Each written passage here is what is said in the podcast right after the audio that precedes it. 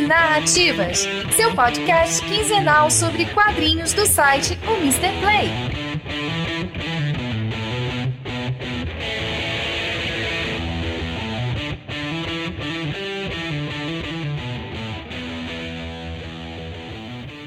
Iniciando os trabalhos do Quadrinhos Narrativas, seu podcast quinzenal sobre quadrinhos independentes e a cultura pop nacional. Aqui é Milton Cabu, nesse episódio número 8. E esse episódio, pessoal, é bem diferente do que estamos acostumados a ouvir. Contextualizando, há muito tempo atrás, eu, Marcos, o Oli, Marcos Oli são os caras que editam esse podcast, nós fizemos um podcast que era chamado Abordagem Nerd. Sim, a gente teve esse nome muito inspirado pelo Jovem Nerd na época. E a gente quis fazer um podcast nessa mesma pegada. E a gente fala sobre esse episódio pelo número 14. Nós queríamos falar sobre fanzines. Acho que foi um bate-papo bem legal, nós três. E eu já queria falar sobre isso aqui no podcast. Só que na semana desse podcast que a gente estava gravando, eu ouvi o, apenas um cast do Sebes. E é sobre clichês de podcast um episódio muito bacana, vai estar linkado aqui no post desse episódio. Eu ri muito e me toquei como a gente fazia essas coisas, né? No passado a gente vê um exemplo e quer repetir e, e segue ad eterno. É muito parecido com desenhar, né? A gente olha para um artista, olha para uma artista e quer copiar aquele traço depois a gente quer melhorar naquilo, né? Mas aí vem dois caminhos. Ou a gente se torna apenas uma, um reprodutor, uma reprodutora daquele estilo, ou como diria Neil Gaiman, né, a gente copia até encontrar a nossa voz. E eu acho que o a abordagem nessa foi esse momento, né? A gente estava copiando algumas pessoas, mas depois a gente dá um, um plus, a gente fica um tempo sem fazer, aí cada um vai seguir sua rota, e eu acabei me inspirando mais em outros podcasts voltados sobre política, sobre literatura, que não dialogavam muito com, ou não dialogavam nada com a proposta do, do Jovem Nerd. Então eu achei bem interessante, eu conversando com o Marcos, assim, a gente fazer um episódio do fanzines, mas mais pra frente, até porque a gente tá procurando alguns convidados, tá? Final de ano é mais complicado para todos nós. Alguns são professores, professores, então acabam não tendo uma agenda. Então o que a gente, eu pensei, né? E o Marco espelhou. Fazermos um podcast é, sobre fanzines, mas a gente meio que prestar uma homenagem a esse apenas um cast, que foi muito bacana. E ao mesmo tempo mostrar que assim, a gente fazia algumas coisas antes, no passado, e fico muito feliz de ouvir esse episódio e ver que a gente cresceu, né? A gente saiu da sombra daquele começou a procurar nossa própria voz. E um último recadinho, nós temos aqui leitura de e-mails, então quando acabar o episódio, continue ouvindo aí que vocês vão ter leitura de e-mails bem legais, bem legal. Vai ser bem, bem divertido. Bom, pessoal, é isso. Nos vemos em 15 dias. Fiquem agora com o programa.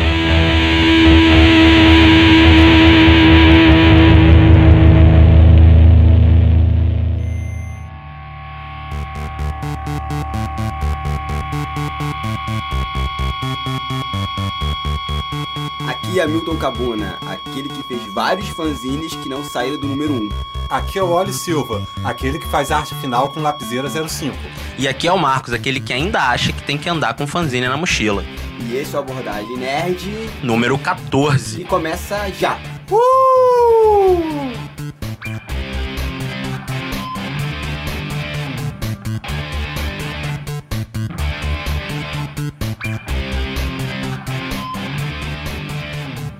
Abordagem Nerd, como ia falando das nossas frases, a gente começou falando é sobre fanzines. Mas a gente não falou que era sobre fanzines. Não, mas a gente falou nossas As frases. nossas frases, Ah, todo mundo tá. se referiu a fanzine, É, né? exatamente. Ah, tá, Aí do verdade. nada vira, vira, sei lá, churrasco vegano. Meio esquisito. Ué, não era, essa- não era essa não? Não, esse é de semana que vem. Ah, tá. Ah, entendi. Entendeu? Então meio tá bom. bizarro, né? É fanzine, sim, do nada, olha, a gente ia falar sobre churrasco vegano. Ou não, a gente estaria seguindo uma proposta dadaísta de construção das apresentações, né? Pô, o dadaísmo é legal, cara. Você já viu aquele filme de Bruno Mel, cara, O Cão Andaluz? Cão andaluz.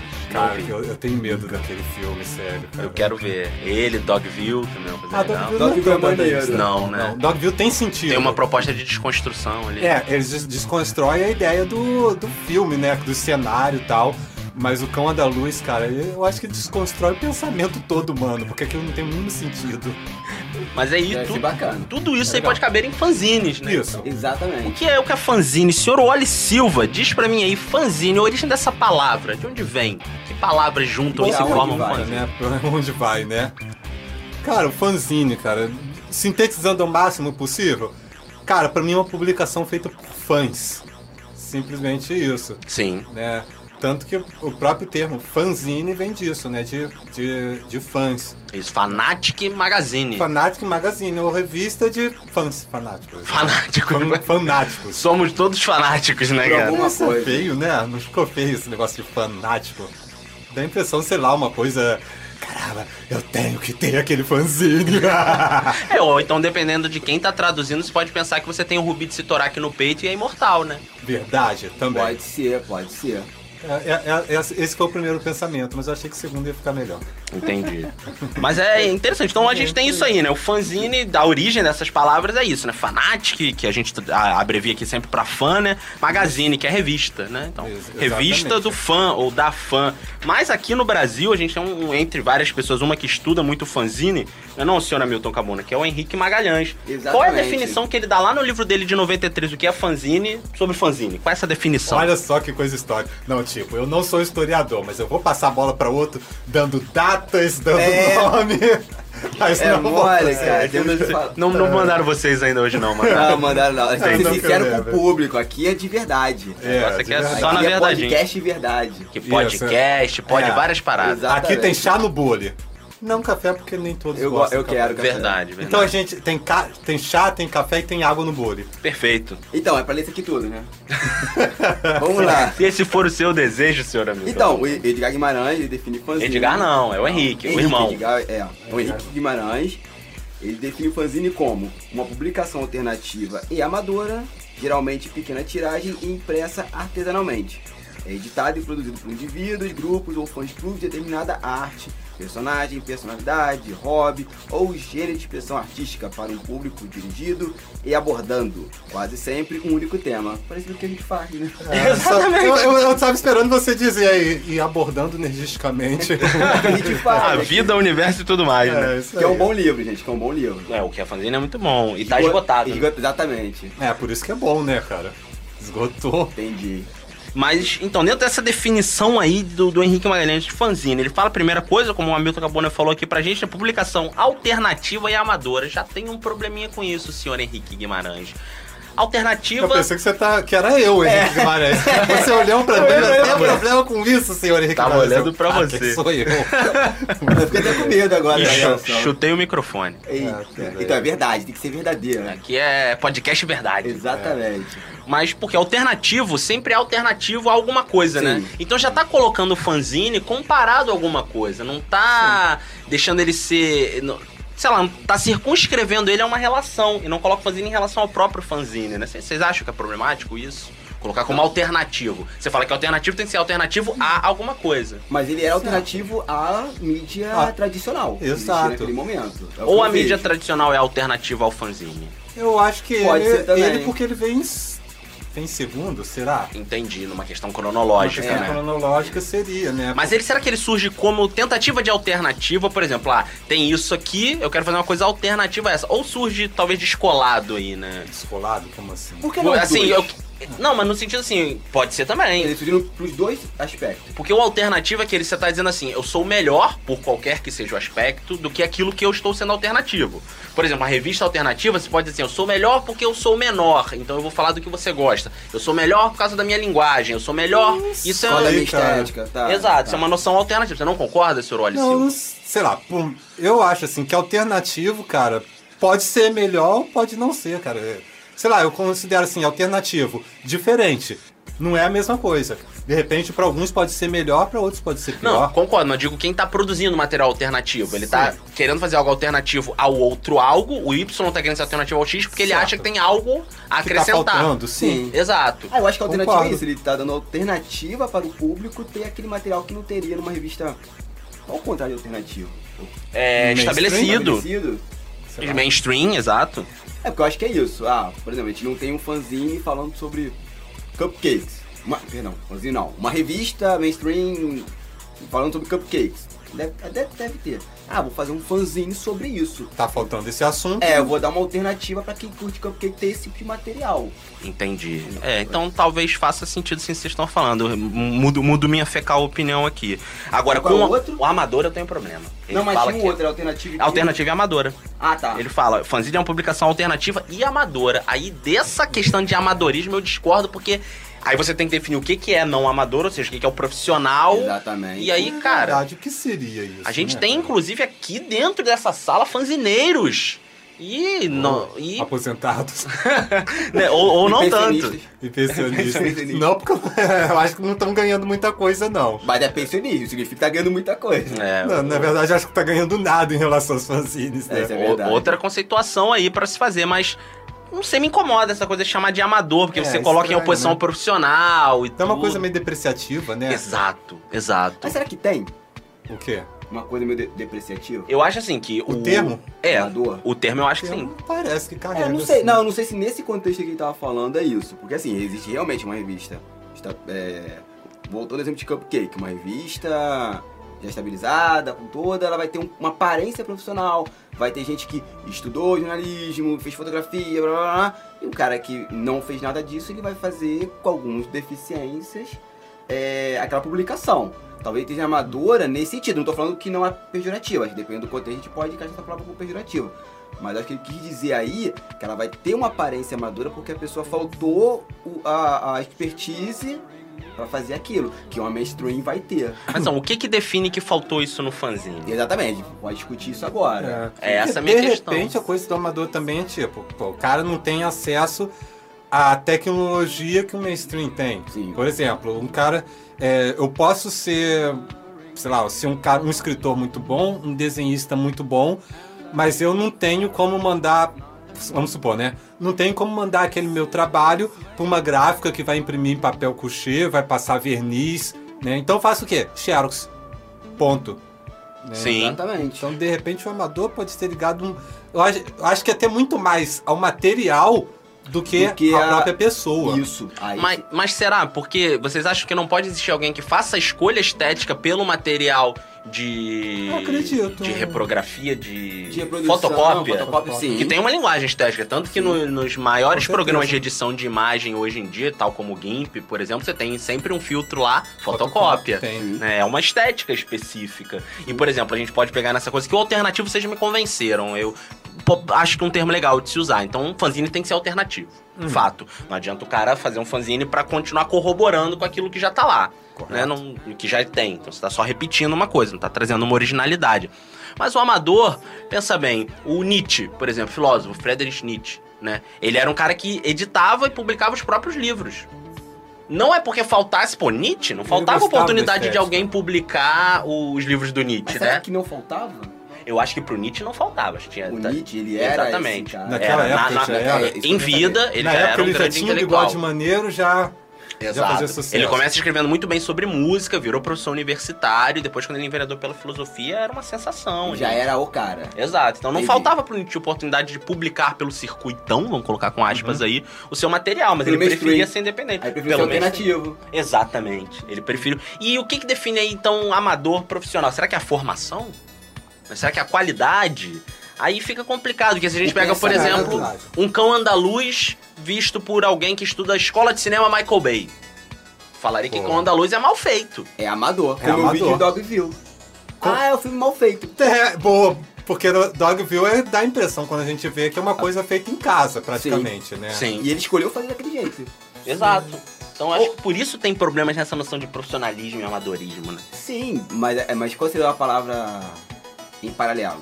Não sei se precisa de um paralelo. Eu acho É, que a acho que alternativa produzido pelo fã. Eu acho que é uma coisa que ele Acho fala, que né? Tá legal. Para um público dirigido, eu acho que uma coisa que também tem é quem produz fanzine, pelo menos na minha experiência, né? Tá envolvido no grupo a quem ele quer se dirigir. Exatamente. Nunca é alguém externo, como é em muitas grandes revistas, né? É, boa, E exatamente. você vai ter várias coisas, né? Você vai ter receita de, disso, você vai ter aquilo, você vai ter aquilo na revista pra atrair. Ou seja, geralmente geral. é, é o cara que realmente gosta daquilo que tá fazendo. Sim. Ele não tá sendo pago pra. Pô, eu tenho que escrever mesmo sobre sertanejo, cara, eu nem gosto disso. E que Exatamente. precisa de uma alternativa pra ler aquilo que ele quer fazer, né? Quem tá fazendo, ó, precisa de uma alternativa. Então acho agora, que o outra amador, coisa. realmente, agora, parando pra pensar, o que que define isso, né? Porque vejo muitos ca- carinhas que hum, vindo pra quadrinhos, fizeram curso, faculdade, tem um trabalho amador. Sim. Porque amador eu vejo muito, é a minha opinião, com o pensamento. Que eu falo, ah, não é um diploma que te transforma no profissional, é o seu pensamento em relação ao seu, ao seu trabalho, Perfeito. entendeu? Talvez é isso, o cara vai fazer um fanzine de forma tão sofisticada, não sei se era a palavra que eu tô procurando, mas de forma tão empenhada que vira um profissional, que passa como um profissional, e Uhum. tem cara que fez um montão de curso, faz uma revista, É Amadora. verdade. É, que tem, tem revistas, assim, já, já vi, não lembro agora o nome de nenhuma, mas que é dita profissional e tem uma cara, sei lá, uma coisa mal acabada mesmo. posso dar nomes? É, Pode. Olha, é, que a revista de fofoca, por exemplo, é isso. Ah, tá. Viu tá. diagramação daquilo? Exato. Revista conta mais, viva mais, mais do mais, menos Ti- do mais. Se tiver mais, É, é isso, tu. É se pastiche. tiver mais e custar dois reais, É. não se aproxime jamais. mais. Exatamente, é pastiche de cola. Ali, cola não, de, de, de foto colada uma em cima da outra, sem composição aí. nenhuma, sem tabela de cor, vamos lá, vamos mexer. E tu abre a revista misturar. aqui, ela é cheia de foto e Uma aquilo. poluição. Poluição e aquilo. O público vai tudo. Você quer receita de bolo, você vai ter ali. Você quer saber fofoca de novela, que eu não entendo, né? Porque você Eu tem também spoiler. não entendo fofoca de novela, cara. Cara, eu- Aquilo vai passar de qualquer jeito na Mas televisão, as cara. pessoas Pra quê? gostam, né? E, e leem pra depois ver, pra poder falar que sabe o que vai acontecer. Exatamente, acho aquilo bizarro. Mas assim, você isso. tem a vida dos famosos, você tem. Ok, ok. Então, é, dos você tem a vida desses cara. caras, você tem palavra cruzada, Orochi, você tem tudo ali dentro. Mas, mas não tem nenhuma Exato. É tudo diagramação. jogado, Tudo né? jogado. Dá a impressão que a reunião de pauta é assim, ó, tem esse monte de coisa. Como é que a gente vai organizar? Joga pro alto. Uh! Onde É. cair, caiu. Pergunta- Pra mim isso seria ou amador, no sentido de que não, não, não tá se focando, palavra. é, não, se tá, não tá se focando em nada, Uhum. ou é profissional de um ramo muito ruim. Que pode Ou é existir. amador de um ramo muito ruim. É, não, não sei, amador eu digo isso, não tem um foco, eu tô colocando amador de coisa. O É. cara não se focou pra fazer aquilo, né? Ah, eu vou fazer uma capa. Não estudou capa, saiu tacando um monte de Não, coisa. E aquilo, por exemplo, o movimento punk, que produziu muito fanzine, tem uma preferência pra essa estética de colagem, de coisas com muito preto, chapado, coisa mal recortada com aspas aí. E, é- mas é uma opção estética. Dessas revistas, não, né? Não faz É, não. melhor porque não sabe fazer. Exatamente. Sai colando. Aí você já que não pergunta. sabe mesmo, cara? Eu acho que não, não- lá, não o- paga quem sabe. É, deve ser o sobrinho de alguém, como a gente já falou um tempo atrás. E aquilo, é. será que tem reunião de pauta? Eu não sei, cara. Pode ser que tenha. dúvidas. Pode Sério? ser que tenha. Porque eu tenho uma inveja de, de não, não escrever revista de fofoca. Porque é fácil, pensa bem, é assim, você senta, ator de novela foi visto saindo de motel na barra. É isso. Acabou, eu só pago pra escrever isso. Eu não preciso dar nome, citar fonte, nem nada. Ah, entendi. Mas a sua inveja, então, é em relação à coisa do pagamento. É, porque eu, eu, eu poderia ser pago pra ficar Claro. Não, porque se fosse só inveja de escrever revista Ah, de não. fofoca, fazia um zine de fofoca. Não, não, eu quero ser pago pra isso. Entendi. Eu até assino quanto não, é mais, ó, quem estiver ouvindo aí, quiser alguém pra escrever, eu até se escrever bem, se escrevo legal. Pensa bem, é fácil. Tem letra bonita. Tem letra bonita. Letrista, o cara. É, não, não. não, é aquilo, pensa bem. É, cantora sertaneja compra sapato 42. Cara, pior que eu já vi umas coisas assim, cara. Eu já vi uma do Caetano atravessou a rua. Sério? Ti- Teve, teve uma notícia que Caetano Veloso atravessou a rua. Por quê? Pra chegar do outro lado, waka waka waka.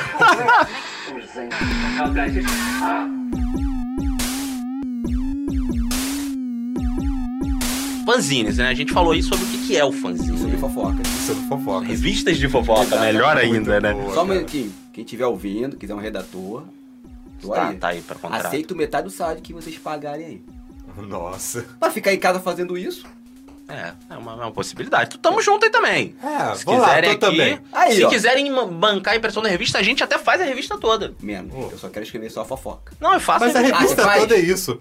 Porque o resto é colar foto, como você falou, né? Pegar horóscopo. horóscopo e tudo. Ctrl C, Ctrl V. É, Beleza. a gente Ah, tem faz. dicas de sexo, mas a gente pega na internet. Não, dica de eu sou especialista. Aí, perfeito. Pô, posso dar várias ah, não, dicas falta, de sexo. falta bolo. Receita Eu de sei bolo. fazer bolo. Eu sei um. Aí, Eu sei dois. Outro. Dois. Então, já pronto, tem temos dois. Já tem duas receitas de Revista bolo. já tá pronta, gente. Pode nos contratar. E a gente vai fazer um fanzine sobre isso. Não, não. Abordagem Nerd Mais vai ser o nome da revista. Eu vou embora agora. Entendi. Então vamos lá, fanzine, como é- onde começa essa coisa do fanzine, né? Aonde? Então, vamos voltar um pouco no tempo aí, né? Vamos entrar nessa onda de voltar no tempo. de viagem no tempo. A primeira revista de ficção científica, eu acho que é o que começa com essa coisa do fanzine. Não a revista em si, mas ela dá a brecha, né? Uhum. A gente tá lá em 1926, Estados Unidos, o Hugo Greensback iniciando a revista Amazing Quem? Stories. Hugo Greensback. Ah, Eu tá. não vou saber nem Não, soletrar. é que você falou muito rápido. É, eu falo rápido, foi mal. Mas ele faz a primeira revista de ficção científica que a gente tem registrado. Pode ter existido outras que a minha pesquisa não chegou lá. Mas a primeira é essa, em 1926. E nela, olha que legal, tinha uma seção de cartas. Logo no primeiro número, o cara já botou endereço do- de quem ele sabia que ia ler, pessoas próximas e Uhum. tudo. E aí, o que, que as pessoas começaram a fazer? Começaram a se escrever sem passar pela revista. Uma escrevendo pra outra. E aí, o que, que acontece? Em 1927, um ano depois, você já tem as pessoas com uma rede de correspondência que passa direto pela revista. Nem, ninguém mais escreve pra revista pra da revista escrever pro outro. Tá que nós três lemos aqui a revista. Aí, Uhum. eu vejo o endereço do Oli lá, escrevo direto pro Oli. O Oli manda direto pra mim. Mas a revista continua circulando. Continua existindo, Ah, tá. exato. Que mas... triste, né? O cara fez o negócio três minutos pensou? Ou depois. Não, ou ele ficou muito mim. feliz, né? Ou ele, pô, deu, deu-se vida aí é o que eu queria. Ah, não, né? mas aí a revista acabou. Assim, triste. Isso, a revista Ah, acabou. não que entendi. ele ficou triste. É, mas não isso. acabou. A revista, é, con- a revista continua. Então lá em 1927 as pessoas já estão nessa. E o que é legal, perceba, nesse nosso mesmo exemplo aqui, vamos dizer que a gente está se correspondendo. Era uma revista de ficção científica.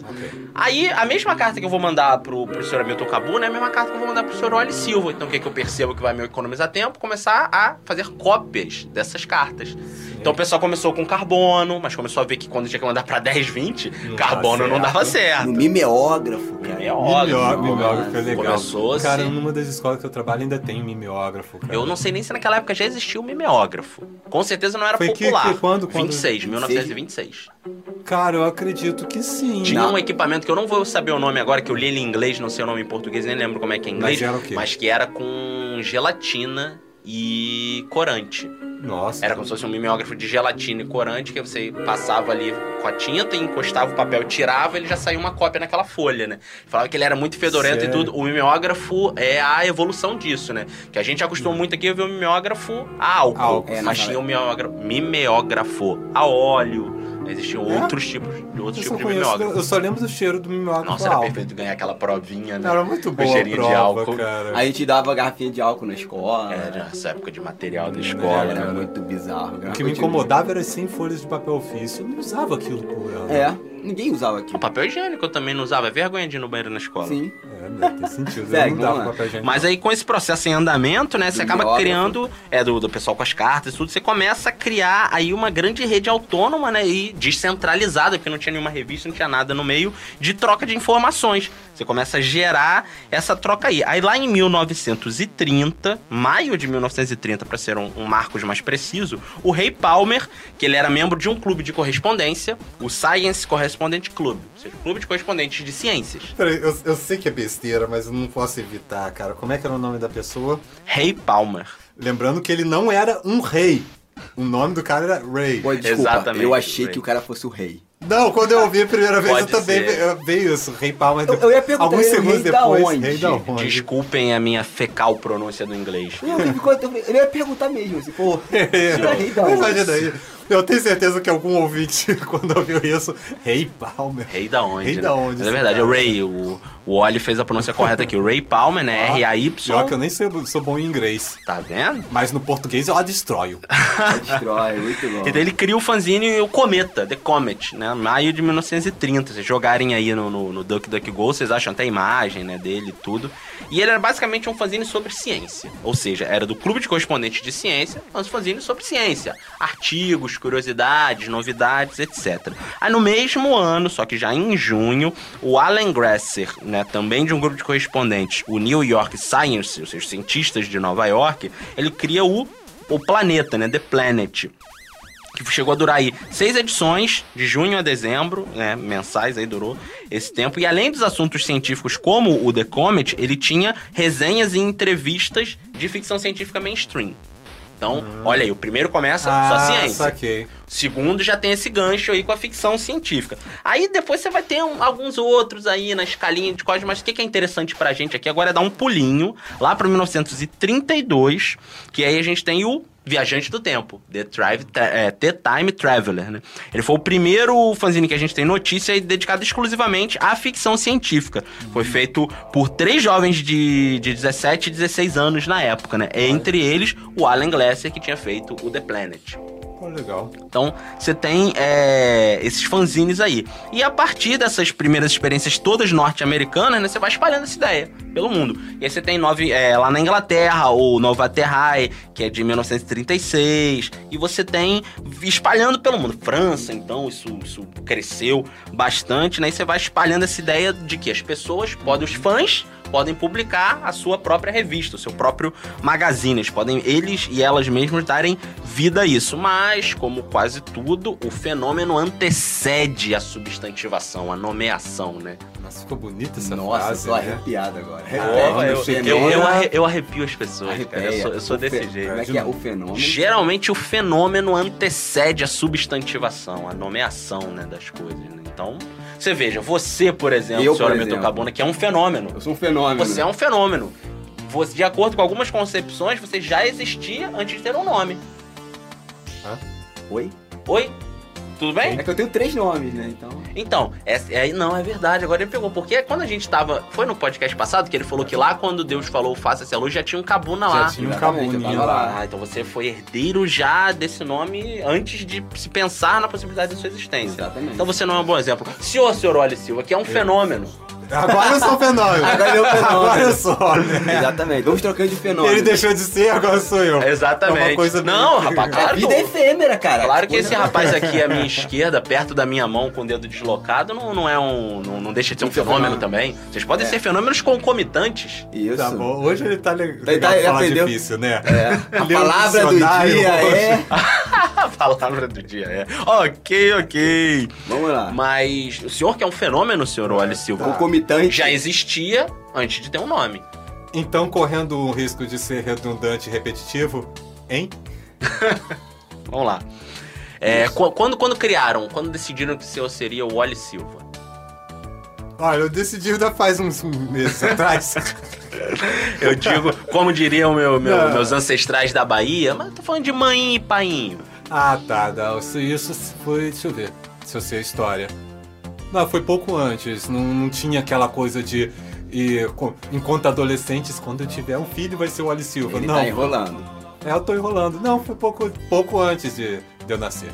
Então, então, teoricamente já existia um pequeno Wally Silva sem nome dentro do ventre de sua manhinha. Sim. Então. não porque eu não era baiana. Ah, É, entendi. de- de- então. Mas tinha ela de algum lugar que mãe se pronuncia diferentemente? Não, não, é mãe, mãe mesmo. Mãe, então, mãe. Então, mãe. Mãe é mãe, vaca é vaca. aquela coisa toda. Entendi. Então, Aí- o, o- o fenômeno, que é a sua existência, precedeu a Isso vai ter substantivação. alguma coisa a ver com fanzine, só pra eu entender ainda. Bom, a gente pode criar um fanzine sobre a história da nomeação de Wally Silva. Tá, entendi. Mas Vou a ideia é voltar. essa. Então, em lá vindo pro, pro fanzine, já como fui chamado a atenção aqui, né? Lá em o. O Cristiano vai adorar esse trecho. Então você quer dizer o seguinte, que existiam os objetos, mas não tinha nada, nome, escola, ninguém É. batizou aquilo. Perfeito. tipo, ele tá eu- lá, existe. Existe. Quando eu crescer, eu quero ser eh, sintético igual a vocês. Sintético. Mas não consigo. Então lá em 1940 Seu ganho. ou É, 1940. verdade. Ai, ai. 1940 ou 1941, né? Outubro aí de 1940, me parece a data mais certa, Uhum. mas achei as duas datas aí, mais de uma, né, em, em pesquisa. O Russ Chavenet, eu não sei se pronuncia assim. Fala pra gente como é que é isso aí, Emanuele. Russe Chauvenet. Então, esse cara aí, que ele era um fã de ficção científica e enxadrista, ele cria a palavra fanzine. Hum, Então é aí que surge, num fanzine dele, o The Tours. Então é aí que, que aparece. A primeira vez que esse termo aparece, com certeza, nesse fanzine dele. Aí me falta uma precisão de data, se é outubro de mas 1940. foi ele que é botou o nome. 1941. Isso é um fanzine. Isso, exatamente. Foi ele que uniu lá o Fanatic, o Magazine, botou em tudo. Falou- sacudiu, E ele fez. criou outras palavras. Ele criou, por exemplo, Prozine, que era o, o fanzine profissional. Olha aí como é que o profissional Olha. também pode ser contestado, né? Porque aí não é a revista só, é Prozine. Caramba, essa é boa. Que se o fanzine é o amador, o profissional é só o zine, o magazine, né? A Magazine, revista. sim. Mas ele não, ele falou que ele era o prozine. Porque é profissional. Exatamente. Fan, Fanatic, Prod profissional. Tá bom. Mas por causa dessa dinâmica do, do fanzine aí, Loucura. que, que loucura! Você, você fala as coisas de uma forma burra. Não, cara, sabe, que maluquice, assim, é prozine, fanzine, tu, calma aí. Sim, sim. Sabe? Não, eu ri com, com coisa de forma boa, porque eu acho que tem um vídeo, né, do Caetano, que ficou bem famoso. É o Caetano. Que ele fala numa entrevista, que o cara pergunta um negócio pra ele, ele fala: Que loucura, você fala as coisas de uma forma burra. Não sei o que, tem um negócio assim, sabe? Anota aí que eu vou botar isso aí no post pro pessoal Caetano, ver esse vídeo. um beijo aí, que ele sempre ouve esse programa. Ah, o Caetano tá sempre com a gente aí. Ele, ele até atravessou a rua. E aí É. ele fala isso, ele começa exatamente, o meme virou ele começando falando assim, que loucura, você fala as coisas de uma forma burra. É um negócio desse. Mas enfim, por causa dessa dinâmica simples, autogerido, o pessoal editando, os editores nascendo ali da vontade de fazer. Então, os fanzines não tinham a coisa de ser um movimento ainda, né? Eles não tinham uma identidade de grupo. Possivelmente, nem o Russo Chalvenet, nem mais ninguém tinha criado ainda a palavra fanzineiro ou fanzineira. Não tinha essa identidade de grupo. O cara que tava fazendo uma Não revista. tinha. Não, até então a gente ainda não tinha.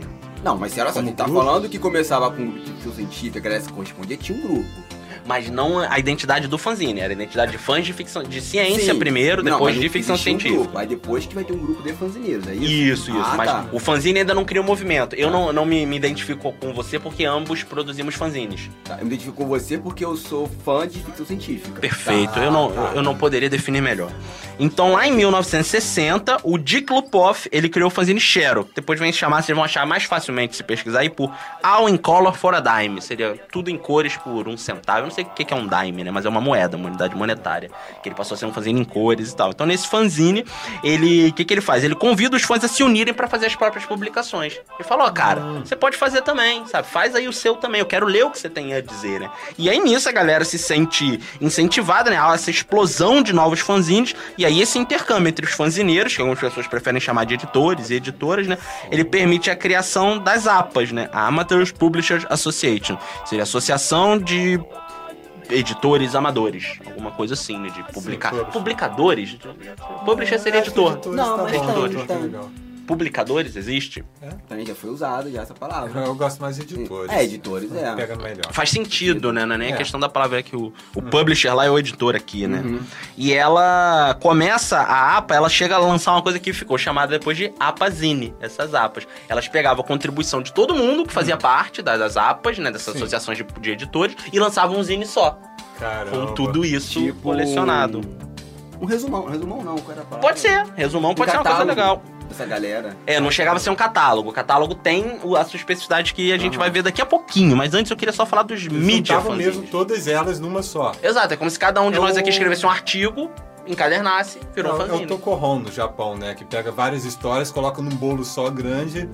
Entrega. Perfeito, perfeito. Lá tem diferenciação entre o Tokohon ou o mangá normal de, de grande editor e de pequena? Não, não tem, não tem essa, essa diferenciação. Então é o nome Lá, físico do negócio, né? O Tokohon? É. Sim, é, o Tokohon é só pra dizer que é o apanhado de um monte de gente.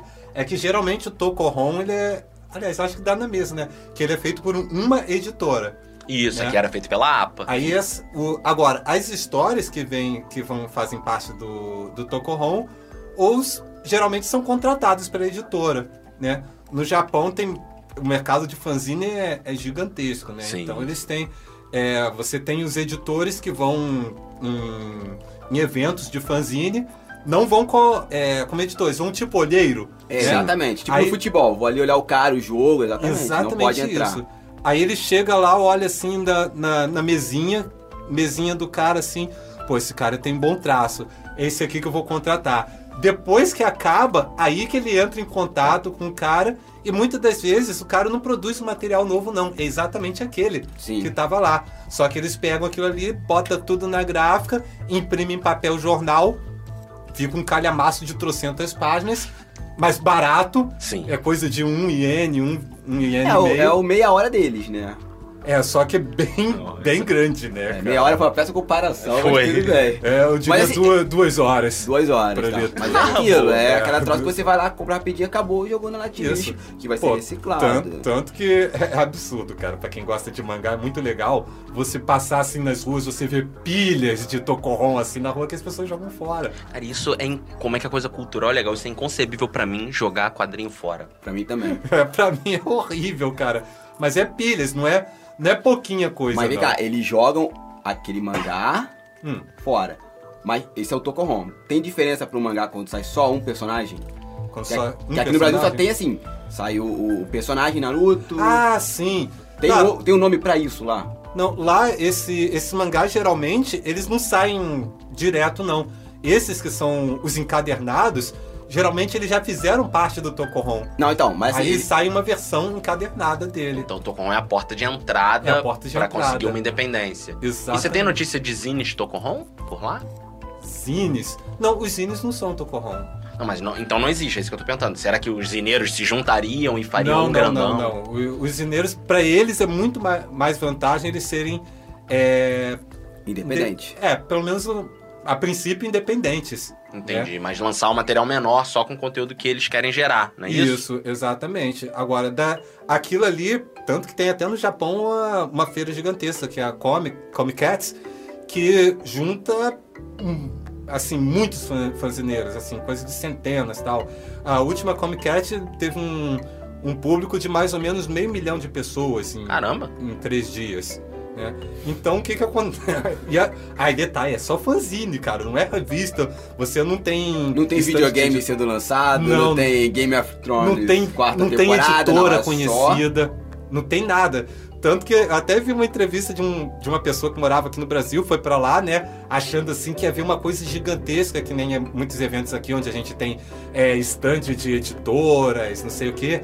E quando chega lá, é mesa. É só isso, mesas, mesas e mais mesas, né? Que o que faz, quem faz, quem tem o stand não é, não é um grupo que tem muito dinheiro e tal, são pessoas comum, um comuns, cara comum. né? Eu vou fazer meu trabalho passando pela gráfica ou pela fotocópia, tanto faz, vou botar nessa mesinha aqui e vou tentar vender. Eles chamam até esses grupos lá de círculos, né? Sim, interessante. Aí eles chegam ali, aí numa dessas é que às vezes tem um, um editor, um olheiro lá, aí vai, compra um fanzine e tal, vai levando aquilo ali, Avalia quando chegar em casa. avalia, aí muitas das vezes é- esse cara é chamado para às vezes com a própria história que ele, que ele fez, às vezes com para redesenhar outra história ou criar outra coisa, né? Por exemplo, você tem muita gente tipo Akira Toriyama, conhecido por Dragon Ball, tem o é, Masakatsu Katsura, que fez Video Girl Eye, né? Pô, Os caras tudo passaram assim pelo fan- por fanzine. né? Agora, depois do fanzine, que foram contratados, não, escreve uma outra história assim e tal. Aí dali, Tokohon fez sucesso no Tokohon, faz o encadernado. Aí dali é, vi- dependendo do sucesso, vira anime e vai. Né? Pô, eu você falando do Japão, nessa coisa de. Falou dos nomes, eu lembrei. Hum. Lá tinha o KON, que eu acho que é uma coisa como comunicação, companheiros, comics, era alguma coisa assim, em japonês, o KON, né? Que era um fanzine, ele era editado por, por um cara aí, que eu não, não vou lembrar o nome, Mushi, alguma coisa, né? E tinha a direção do Osamu Tezuka. E era um fanzine que vinha com artigos e quadrinhos de ficção científica com mais de 300 páginas de conteúdo. Caramba, Pra mim, isso é 300 Tokohon. pra gente é o Tokohon, né, cara? Mas talvez não, porque eu tô 300 com páginas. 300 páginas. O Tokohon tem essa característica de juntar coisas de, juntar, várias pessoas. sim, é esse sim. não, mas era um fanzine. 300 páginas de, repente conteúdo. tem um outro Fanzine. termo, algum outro termo pra isso. É, lá eles. com- É Mas um sempre fanzine. Ou Fanzine. dojinshi, né, que eles chamam lá. Dojinshi seria é, fanzine. É, fanzine. Hum, Se interessante. alguém souber aí que estiver ouvindo o podcast, escreve lá no blog pra gente. É, quiser mandar um com pra gente aqui, pode É. mandar. eu não conhecia Eu esse pago não, cara. postagem. Dirigido pelo Osamu Tezuka. Caramba, hein? Você vê fanzine, né? Então, duas coisas aí bem legais pro pessoal que. A gente vai falar um pouco mais sobre isso depois, né? mas que quer fazer fanzine e não sabe como, não dá, meu Deus, tem que ter muito dinheiro pra fazer o evento. Não, não tem. Mesinhas, espaço e gente que faz fanzine. Publicidade. Exatamente. Quero fazer É, um, livro publicidade grande, tem é muitas essa, né, páginas, não cara? dá pra lançar num fanzine. Dá sim. Pega, faz. Porque o com, ele é. Tem desenhos, óbvio, mas ele é, é majoritariamente é, artigos sobre quadrinhos de ficção Quadrinhos e ficção científica, na É, verdade. porque hoje o fanzine, na verdade, ele ficou hoje muito conhecido pela muito pelo pessoal do, do mangá, né? Sim. De, então dá a impressão, a impressão que se tem hoje do fanzine é que todo fanzine tem que ser quadrinho e quadrinho de mangá. Verdade. Passa essa impressão, né? Até pelos mais mais conhecidos assim. dentro- Se você fizer uma pesquisa por fanzine na internet, a maior parte que vem são é, são esses Verdade, né? fanzine de mangá. de mangá. Mas o fanzine, como a gente, a gente já disse, é uma publicação para fã. Não interessa que aquilo ali é desenho, é foto, é poesia, é artigo. Perfeito, Né? adorei. Eu acho que a ideia é, é essa daí, é, é produzir. Pra fã, por fã. Por... Essa E- é a exatamente. questão, né? Que ainda, ainda tem uma coisa legal, assim, que eu acho no fanzine, é que você não fica preso à ideia da editora, do mercado. Não tem né? que agradar ninguém que não Não- você mesmo. Exato, né? Que a editora pega muitas das vezes e coloca aquela coisa de um padrão, não tem que ser desse jeito. Às vezes o cara tem até uma boa ideia, né? Mas aí quando a editora coloca. Isso eu tô falando pra, pra quadrinho, mas serve pra qualquer coisa. Qualquer tipo de mídia, é verdade. Oi? Pra qualquer tipo de mídia. Qualquer tipo de mídia, pode ser um quadrinho, pode ser até mesmo no audiovisual. Você tem uma ideia para um ótimo programa, mas aí a, a, a emissora fala: não, vamos fazer isso daqui, vamos colocar isso, porque isso que vai vender, isso gera polêmica. É, É, pois é, vamos dizer que você tem, sei lá, um- uma ideia de um programa de áudio, vamos colocar assim, Vamos e aí ser. tem uma, uma rádio que tá limitando a sua qualidade, tá te dizendo não, sobre o que não, falar. Isso não acontece, não. É, Pelo menos aqui aí- no Brasil, não. Não tem. Na não Baixada tem. também, É, né? eu Noruega acontece muito. É, por isso que eu tô falando, Isso imagina acontece um, na França. um exemplo teórico, isso é absurdo. Muito teórico, né? muito Aí tá lá absurdo. aquela rádio que é uma gaiola, né? que Na tá- França. Na França. Vamos colocar na França. França, Isso é, não acontece França. no Brasil. Ima- Imagine ele na francês. É. Les radier, les gaioler, e aí tá lá oprimindo a pessoa. Pô, cara, por que, que você não, não se toca que você pode sair dessa rádio, fazer o seu programa e disponibilizar ele, sei lá, talvez num blog? Você É, grava, ou num disponibiliza- podcast. É, faz um podcast, né? Disponibiliza o conteúdo lá. Os podcasts podem ser essa coisa dos fanzines de áudio. Olha, você levantou Não uma é, mamilo aí, hein? Um podcast A é um fanzine de É, áudio. porque pode nós ser. saímos daquela coisa da rádio que tem que ser. o Nós, não, alguém, Nós- uma, o pessoal lá da França. É, o pessoal da França, é da verdade. França. O pessoal da França saiu dessa coisa da rádio. Não, tem que ter diploma, tem que ter. Oh, tem que ter diploma, você é um jornalista formado. Oh, desculpa. Oh, desculpe. E não, galera, eu quero fazer um, alterna, um, um programa de rádio alternativo falando sobre ficção científica. Surgiu o podcast. Então, o podcast é um zine. Um Verdade. fanzine.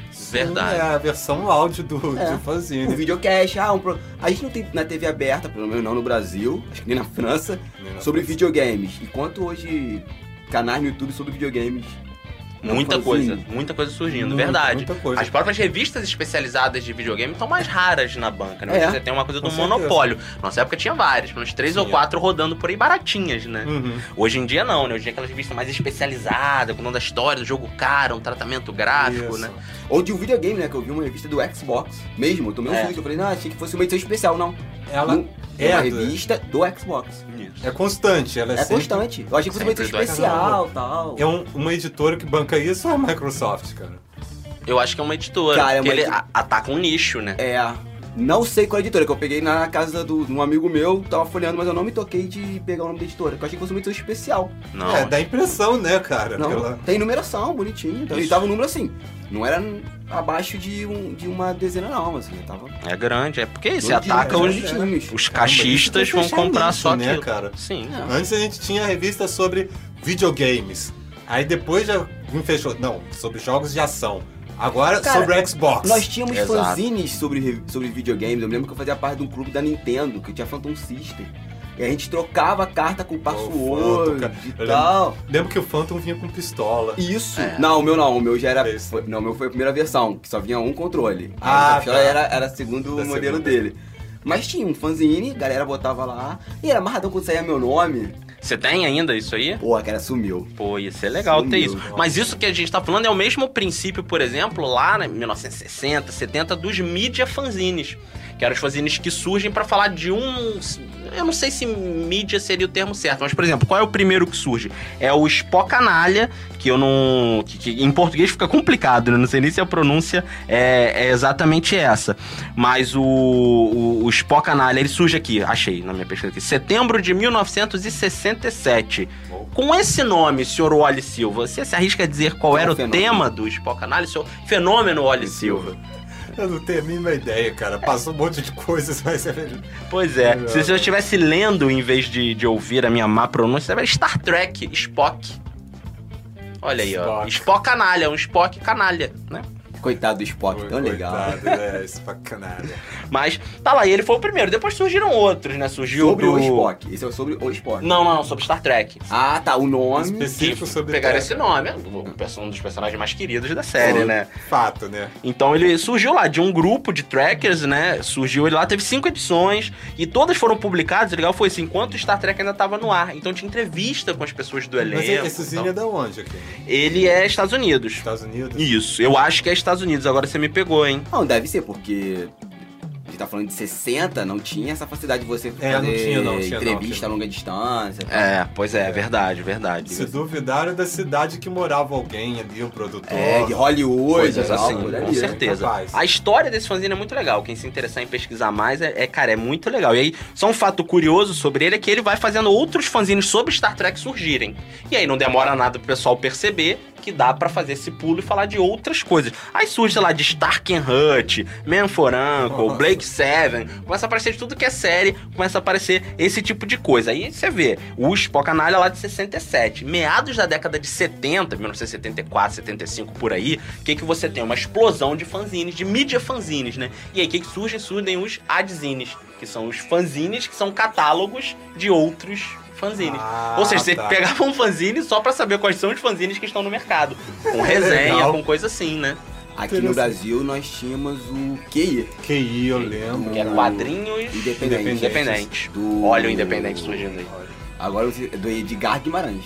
Isso, do irmão do Henrique, É, né? que é lá de Minas Gerais, assim. Eu acho que ele parou no número 110. Que era isso, você mandava Sei, cara, Era mu- bastante tempo. muito. cara. Ele, eu lembro na época do miógrafo, Xerox, e terminou com gráfica. Tem- é, eu lembro que o- o- os antigos zines, cara, que eu já trabalhei, a gente chegou a muitas vezes sair no QI. Isso, e era maneiro, você legal. mandava o QI, o número pro QI, ele te mandava um número, Aham. e a gente nem ganhava dinheiro com aquilo, era só ficar trocando correspondência com a galera. Exatamente. Mas era divertido, cara. É uma coisa legal, porque assim, é, pelo menos né, nessa época, você tá vendo que você tá fazendo uma coisa e, cara, isso aqui não tá só entre meus amigos, cara. Tem alguém lá do outro lado do país que tá vendo também. Exatamente, isso que era Isso muito era, era nossa. divertido, cara.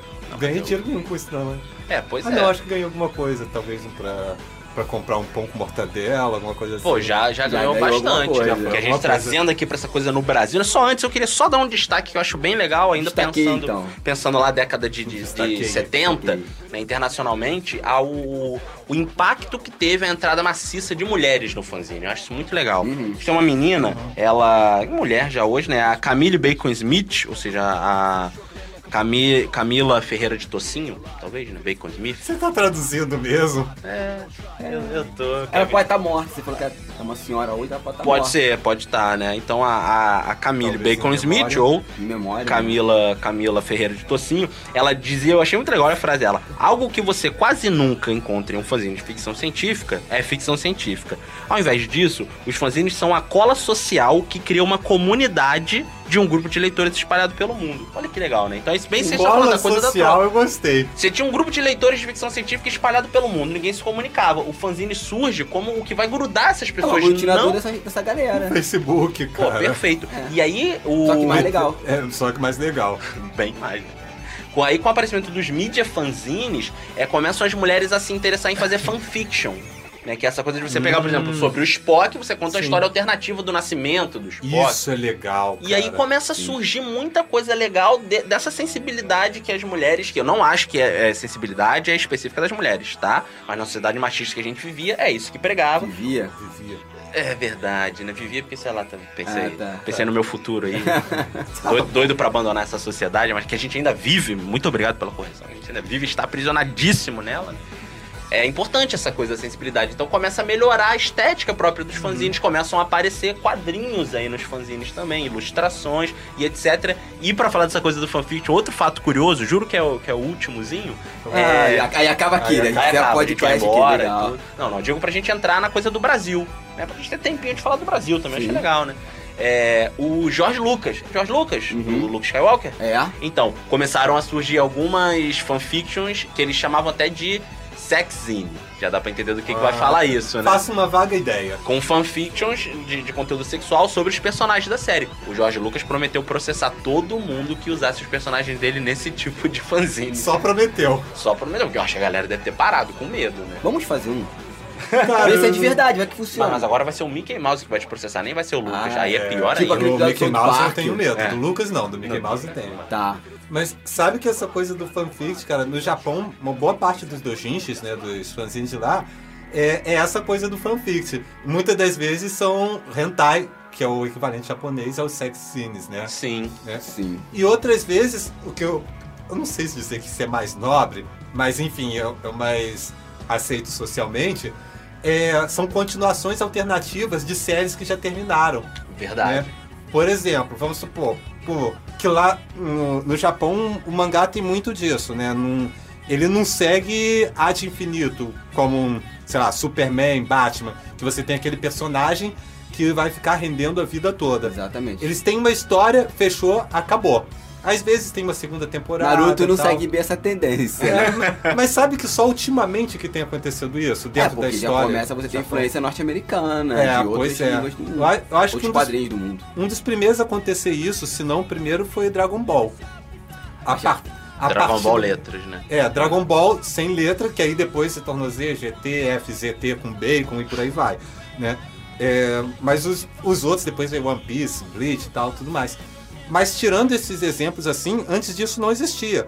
Se a história, ó, vou fazer a história pra, sei lá, é, 10 edições.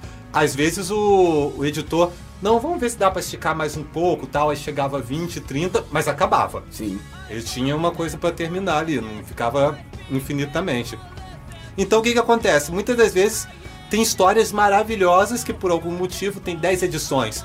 Mas tem tanto fã que, não, peraí, o que, que aconteceu com esse cara? Não, podia ser desse jeito. Pô, mas esse cara no final não ficou com ela? E se ficasse com a, com a outra O que garota? aconteceria então? ser? Aí os caras não conformados só de pensar isso, não, vamos desenhar pra ver como é que seria. Desenha e espalha aquilo ali. Quem é, ah, ou seja, os fãs da, da série original acabam num desses eventos, dessas comics markets da vida, o cara chegando, caramba, o fanzine, vamos supor, caramba, o fanzine da, é alternativo da Sailor Moon versão é, versão é, super super S. e o cara compra amarradão. E tem, e tem uns caras que são tão conhecidos assim no meio que, tipo, abriu o portão da, da convenção, os caras já vão dire, direto. Onde é que é a mesa daquele cara? Ali. Pá, pá, pá, pá. Chega em questão de meia hora, sumiu o fanzine do cara. Aí, E são legal. caras que não trabalham com editoras. E Permanecem não trabalham com editoras, exatamente. Né? Apesar que, geral, pelo menos assim, na, na minha opinião excrementosa, assim, é, os, os- são caras que até gostariam de trabalhar para editora. Mas assim, muitos estão felizes com isso, né, cara? Porque isso é que é a verdadeira recompensa. Não é porque a gente quer que essas coisas paguem as nossas contas no final do Uhum. mês. Mas a recompensa é ver o trabalho adquirido ali, né? Bem, bem visto.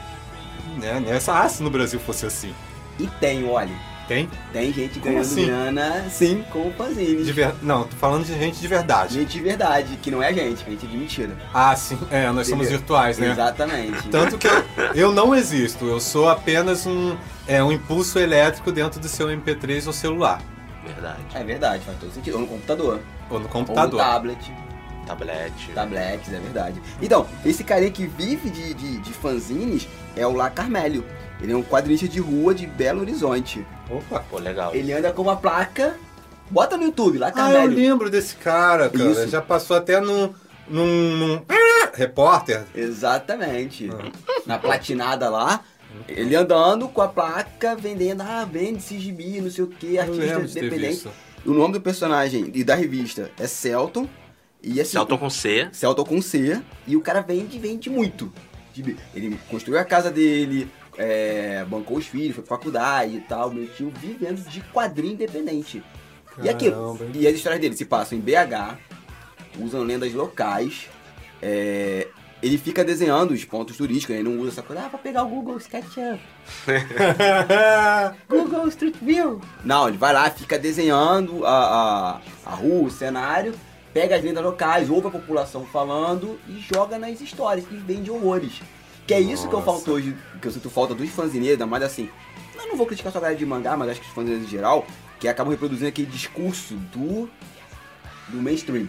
Sim. Ah, Tipo, é vou fazer- pequeno porque não pode ser grande, né? É, Nossa. e que não é, né? O cara quer ser independente porque eu quero ser independente, assim. Esse cara é um exemplo, né? Sim. Com certeza já teve propostas. Muitas, muitas. Pô, eu me lembro que eu peguei um fanzine e tem pouco tempo isso. Acho que deve ter sido que ano passado, no máximo 2012. Que era um grupo de super-heróis brasileiros, que é uma coisa que já me deixa com o coração pequeno. Como assim? Era os Supremos da Marvel. Os caras tinham uma mega nave tecnológica imitando o Authority, que viajava. Sério, cara. Sério, eu isso? esqueci o nome do- dos personagens, assim. Não, eu Cara, também não faria questão de lembrar. É. Aí o cara, isso aqui é os Supremos com a nave do Authority. Não, mas se passa no cenário nacional, sabe? Só por causa disso. É, aí o cara acha que é nacional porque é o desenho Cristo Redentor. Sabe, assim, não Nossa. dialoga com nada. E você pega o, o. Ou então a galera que faz mangá, com muitas aspas aí, né? Faz um gibi com a estética do desenho japonês. Melhor. tá. E a galera é, é ah, pega o personagem e bota nome de. Sei lá, fala um nome japonês aí, olha. A Tsubasa. Tsubasa. E a menina é a Keiko. A história se passa em Tóquio. Cara, eu vou comprar então um gibi que já tem essa estética vindo de lá. Estética não, a história, a história né, vindo cara? de lá, né? Eu vou comprar Yu Hakusho. É, não, eu acho que isso É, aí... eu também sinto falta disso, cara. Eu já vi muito, muito fanzine de mangá que os caras fazem isso. Colocam o nome, o nome japonês, coloca. É, porque assim, cara, é, mesmo sendo um mangá, mangá é a narrativa, não é o. Não é só o tipo de história, né? Ou de desenho, né? Ou de desenho. Então o cara de repente pega, joga é, uma história, não porque tem um cara. Aí come, começa as misturas, como você falou lá do Authority eh, misturar com os Supremos. Não, eu vou pegar uma garota que ela tem um báculo mágico, mas é uma detetive espiritual. E Com roupinha de ela- marinheiro. Com, não, não, a roupa de marinheiro não. Ela tem tem uma armadura mágica Que se transforma num mecha. que, Que se se veste com transforma roupa de num- marinheiro. que um mecha que está dentro de uma joia. É. E o cara bota isso aí, vai lá, né? Pô, cara, eu acho que fica- ia ficar muito mais bonito. Não, vou fazer ah, uma garota que é policial. Acabou. Sim. Eu ficava. Mas... Acaba acreditando que a, a qualidade vem da quantidade, né? Dessa quantificação de elementos, de coisas legais. Não e às é, vezes vira um, uma baratinação ali. Como quando, quando, é, quando costumava dizer um professor meu, você fica mais perdido do que. é, como é que é que ele falava? Fica mais perdido do que bolacha em boca de banguelo. Nossa, bolacha um pouquinho. No meio do monte de referência aí, né? Você tem vários materiais funcionando e que no final de contas não funcionam Não pra nada. funcionam, né? Exato, eu acho o, o problema é esse. Não acho um problema a mistura, mas a mistura é quando o cara falta criatividade, né? E acha que isso vai suprir. Né? Ele, pô, não tem nenhuma ideia legal, então vou colar um pouquinho Quer- de cada uma e vai fazer uma coisa um- genial. Uma, uma mistura que a gente já falou nisso e, e funcionou? Matrix. Verdade.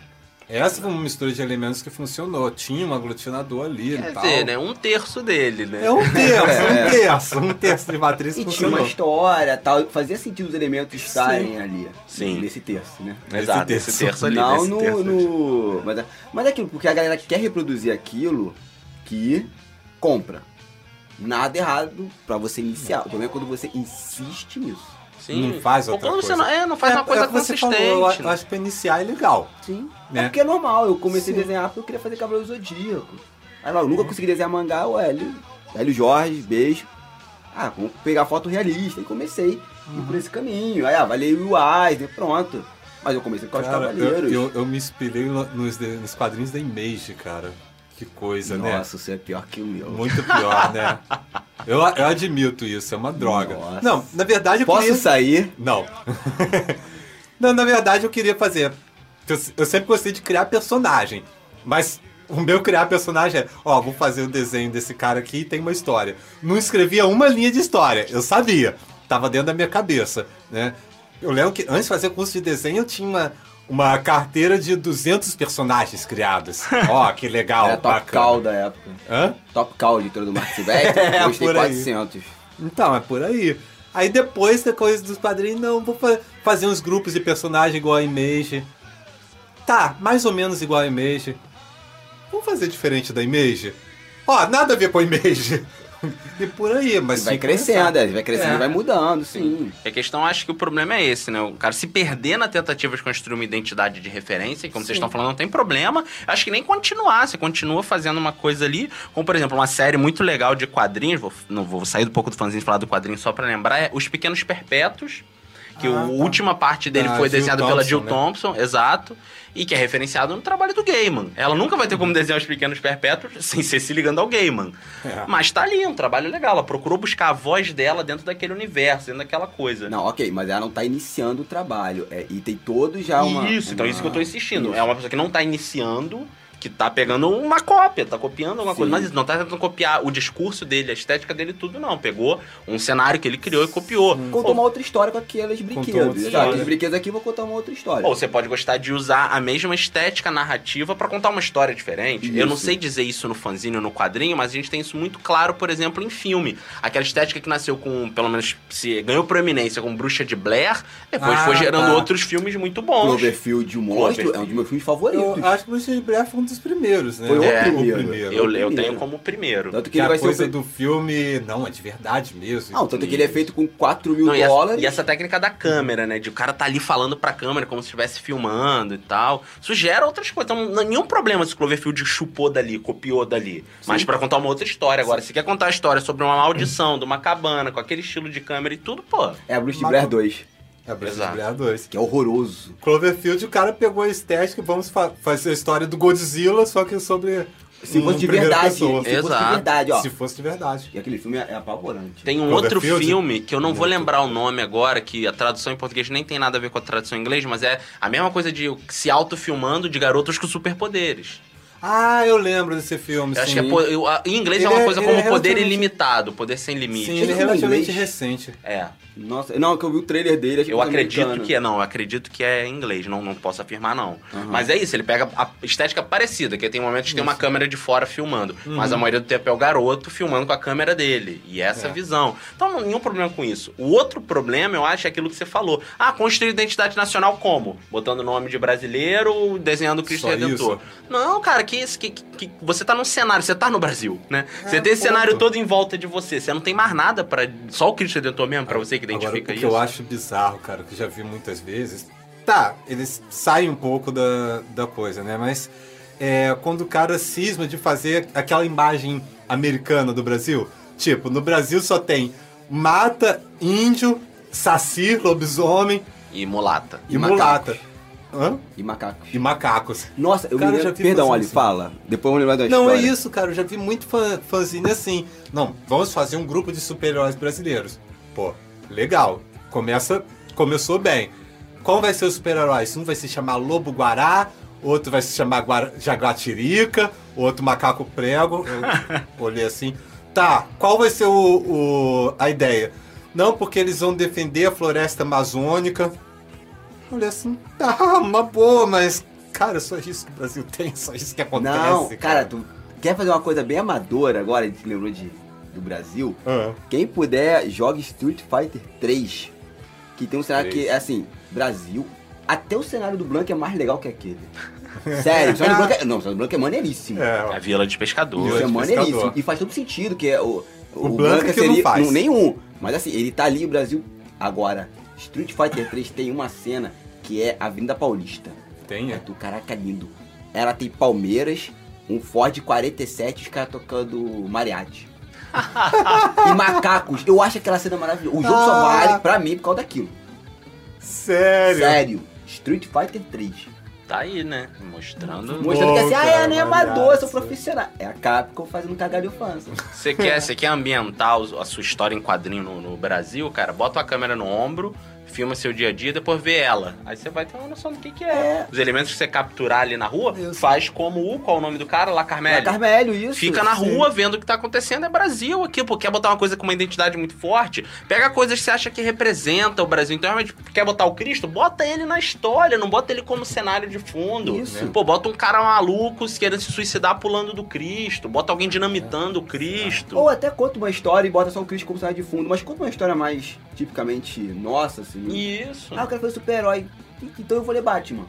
Não, Desculpa. ou sei lá, ou, não é isso. O Não. super-herói do Brasil é o Capitão Brasil, sabe? Bom, É, também tem o Capitão isso, América, né? né? É, mas sabe, o Capitão Brasil é muito ruim. É tão ruim quanto o Capitão América, é, exato, talvez. entendeu? É, aí, ele- aí eu vou ler o Capitão Tinha América. o Capitão 7, né? Era o Capitão 7? Que era um personagem de rádio.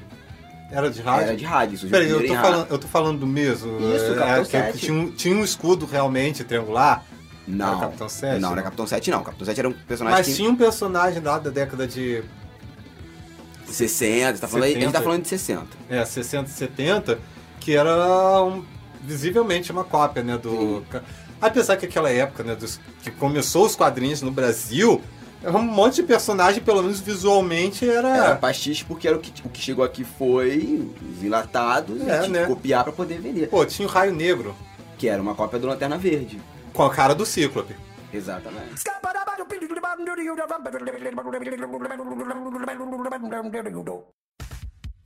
Então, falando aí da década de, de 60, né? A gente tem aqui uma, uma classificação aí dos fanzines no Brasil, né? Que foi feita lá no, no fanzine Quadrix do, do, do Ornei de Souza, né? Que, assim, a gente não tem que levar ela rigidamente, né? Ah, é isso, são essas datas aqui, né? E tal. Mas é legal pra Dorme pensar. barroco, acorda rococó. É, pois é, não tem, não tem que pensar que tem foi que pensar assim, né? assim, né? Mas ele coloca assim que os pioneiros do fanzine no Brasil estão aí de 1965 a 1976. É o período que os fanzines estão chegando aqui e eles ainda buscavam essa criação dessa identidade Sim, sim, sim. né? E aí é a fase que ele diz que ela é menos teórica, é mais formada por quem? Pelo pessoal que tá consumindo revista de super-herói, de faroeste e revista infantil, né?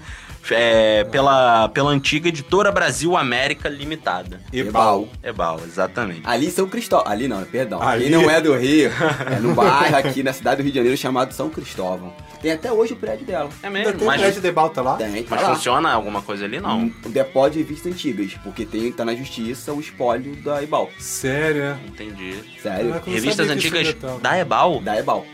Pessoal. Então tem um tesouro gigantesco ali, é, né, é isso que eu cara? ia falar. Quem conhecer aí de invasão silenciosa e tudo, não entre em contato, que isso? Estou apenas ironizando. Não, não. Meu telefone é contato, não. 98.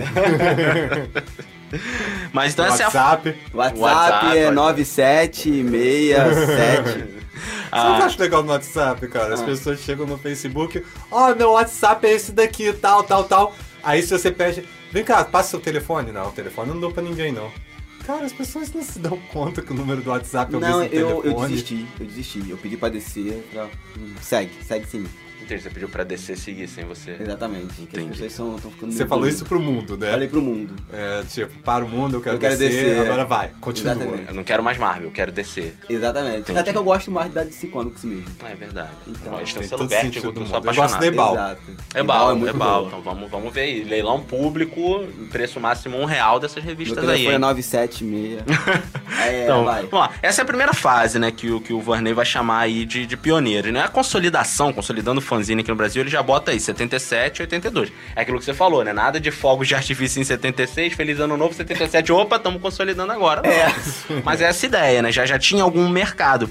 E ela aí o pessoal que principalmente está lendo as pequenas editoras, que a gente já tem quadrinho aqui no Brasil e tudo, que é a VEC e a editora Grafitar. São duas pequenas editoras. Tem outras, ó. Sim. Tô citando dois exemplos aqui que eu conheço mais próximo aí, né? E ela se caracteriza pela ampla produção de fanzines, ou seja, aí na década de finalzinho da década de 70 até começo da década de 80, a gente tem am- ampliando a produção de fanzines aqui no Brasil, isso, né? Aí, de 1800 e 1983 a 1986, tem um boom do lançamento de fanzines. É o que o Varney vai chamar de expansão. Você expande aí a amplitude e a, a capacidade desse mercado. Então, a partir desse momento aí, os gibis nacionais vêm à tona, surgem associações de quadrinistas né, em alguns estados, e todas foram inspiradas na Associação de Quadrinistas e Caricaturistas de São Paulo, né? A AQC. Então isso é a fase de expansão. E a fase de crise, que ele chama, né? Até a época que ele escreveu, que é a década de 80 e 90, né? Ela foi marcada pela falta de perspectivas para o crescimento da população de da publicação, perdão, de fanzines. Por quê? Por causa da crise, né? Que, que assolava aí o país, década de 80, Inflação a 300 90. por mês. Então como é que você vai publicar era- fanzine? Você vai tirar uma Xerox hoje é um preço, você tem que republicar outra coisa, vai tirar depois. né? Pois é, não tem O como. próprio papel era importado e as gráficas não as gráficas não, né? Distribuidores de papel não conseguiam manter, por isso que muitas editoras pequenas faliram. É, só editora grande mesmo, né? Como a, a, a- a Platinada e a, Ah, platina. A platinada e é a, do- ótimo. e a desse mês que conseguiram, né? É desse mês. excelente, excelente. Entendeu? Que conseguiram ficar com isso, mas a galera realmente penou. Essa coisa de fanzine. Mas continuaram, né, cara? Isso que foi legal, assim. É, a gente tem continuar. produzindo, o pessoal até olha. Inclusive tem gente vendendo fanzine na rua e vivendo disso, né? Como você, Exatamente. como você É, bem né? falou. E aí, quem quiser pegar mais um pouquinho dessa coisa do fanzine, pelo menos a minha pegada de fanzine de autonomia, né? Lutar pela essa coisa de ser independente, eu recomendo o excelentíssimo documentário do Márcio SNO, como as pessoas falam Márcio Snow, eu não sei, mas Márcio SNO, que chama Fanzineiros do Século Passado. Quem conhece aí o. é, Não sei se é Vimeo ou Vimeo, né? www.vmeo.com. Vamos colocar lá no, no blog. A gente bota, a gente bota Mas o link pra ele lá. Vimeo. Né? É, eu, pelo menos, sempre Eu também assim. chamo de Vimeo, mas já vi Vimeo sendo pronunciado também. Fanzineiros do século passado, documentário em três partes, que é só entrevista, o tempo Uou. todo. Ele mesmo, ele fala, ele chega a ser entrevistado em um momento, mas muito pouco, e é tudo jump cut e as pessoas falando, né? E aí é legal aquilo que a gente já falado de ganhar dinheiro e tudo. Os caras todos falando, ó, não ganhei nada com isso, só perdi dinheiro de postagem e tudo. Nossa. Que isso foi uma característica muito forte do fanzine no Brasil, né? A gente caracterizou as épocas aí, mas eu não sei como é que era lá fora. Eu tive acesso a essa coisa no Brasil, né? Você trocava muito fanzine por correspondência. Não sei se É. o pessoal que tá aí sabe, mas pode chegar coisas na sua caixa do correio que não seja só conta.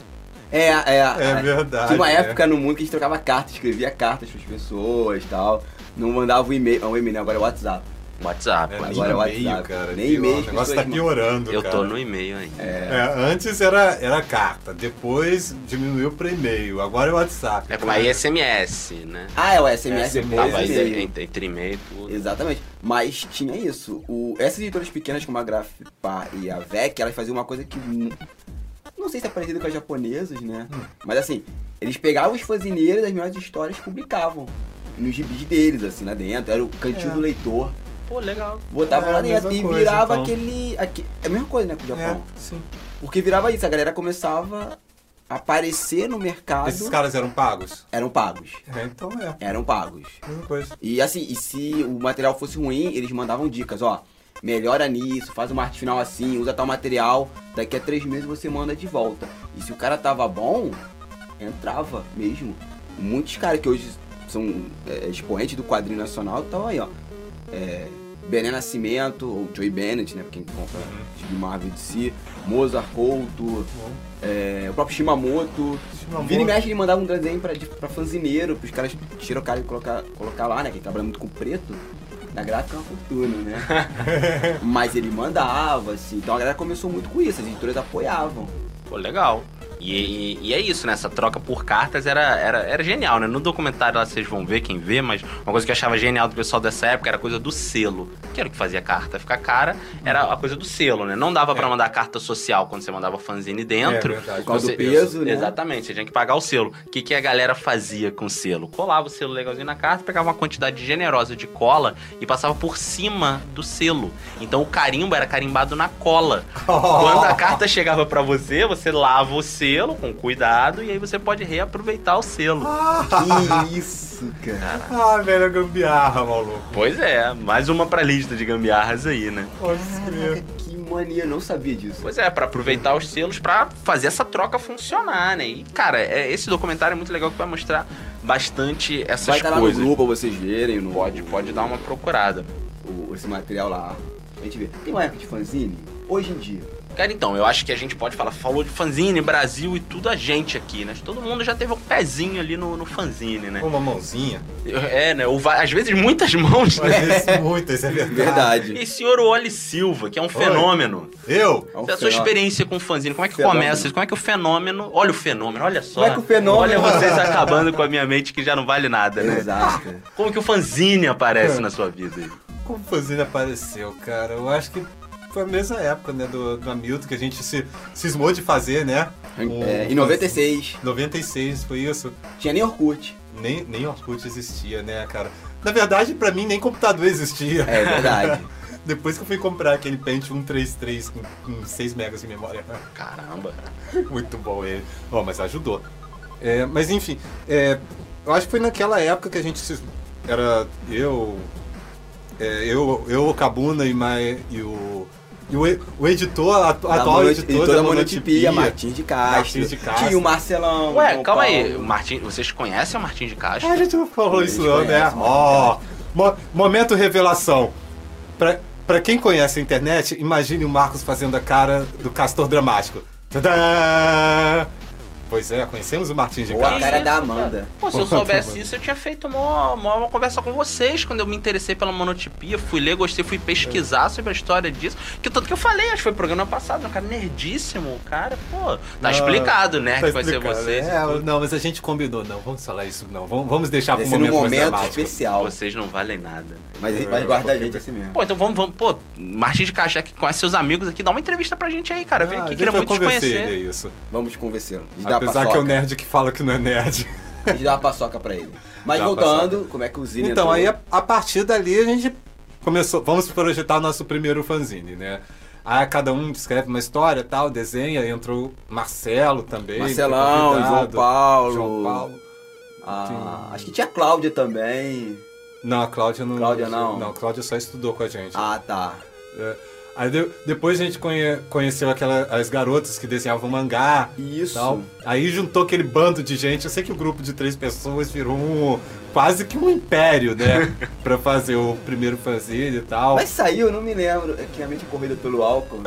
Naquela época bebia, né? não, não, depois. Aí foi, corre... aí foi correndo. é. Ah, tá. Matou os neurônios. Exatamente. Que a gente não chegou a. a... A gente foi, produziu, mas não chegou a, a A imprimir. lançar, né? Verdade. É, ficou fal- faltando algumas histórias meio que inacabadas, aí outra história acabou, outra não foi e tal. Aí acabou que meio que adormecendo a ideia. Depois disso, a gente resolveu refazer com menos pessoas. Né? Aí saiu o primeiro número do Shonen Tomahawk. Aí já não fazia, eu não fiz aí, parte. aí já não fazia Não, não parte. fazia No- nome japonês, você não quis participar. Não, não, meu Não, pastor não proibiu. Ah. Barulhar, perdão. Proibiu. Proibiu, Entendi. não pode não. O santo não permite. Ah, o santo não permite. O santo não permite. Tá bom. Aí, é pra- aí saiu o primeiro Shonen, que, que foi até na época assim, que a gente começou mais a fazer coisa de, de eventos, estar mais em eventos. Porque a princípio, o primeiro fanzine a gente. ah, vamos fazer. Nem, nem falava fanzine, né? Vamos fazer uma revista. É. né? A gente não sabe nem pra onde, como que ia distribuir aquilo ali, a gente queria fazer. Ponto. Depois a gente começou mais a ver negócio de, de eventos e tal. Aí a gente começou a pensar, não, agora a gente tem pra quem, quem espalhar isso. Fizemos a primeira na, na base da, da Xerox mesmo, né?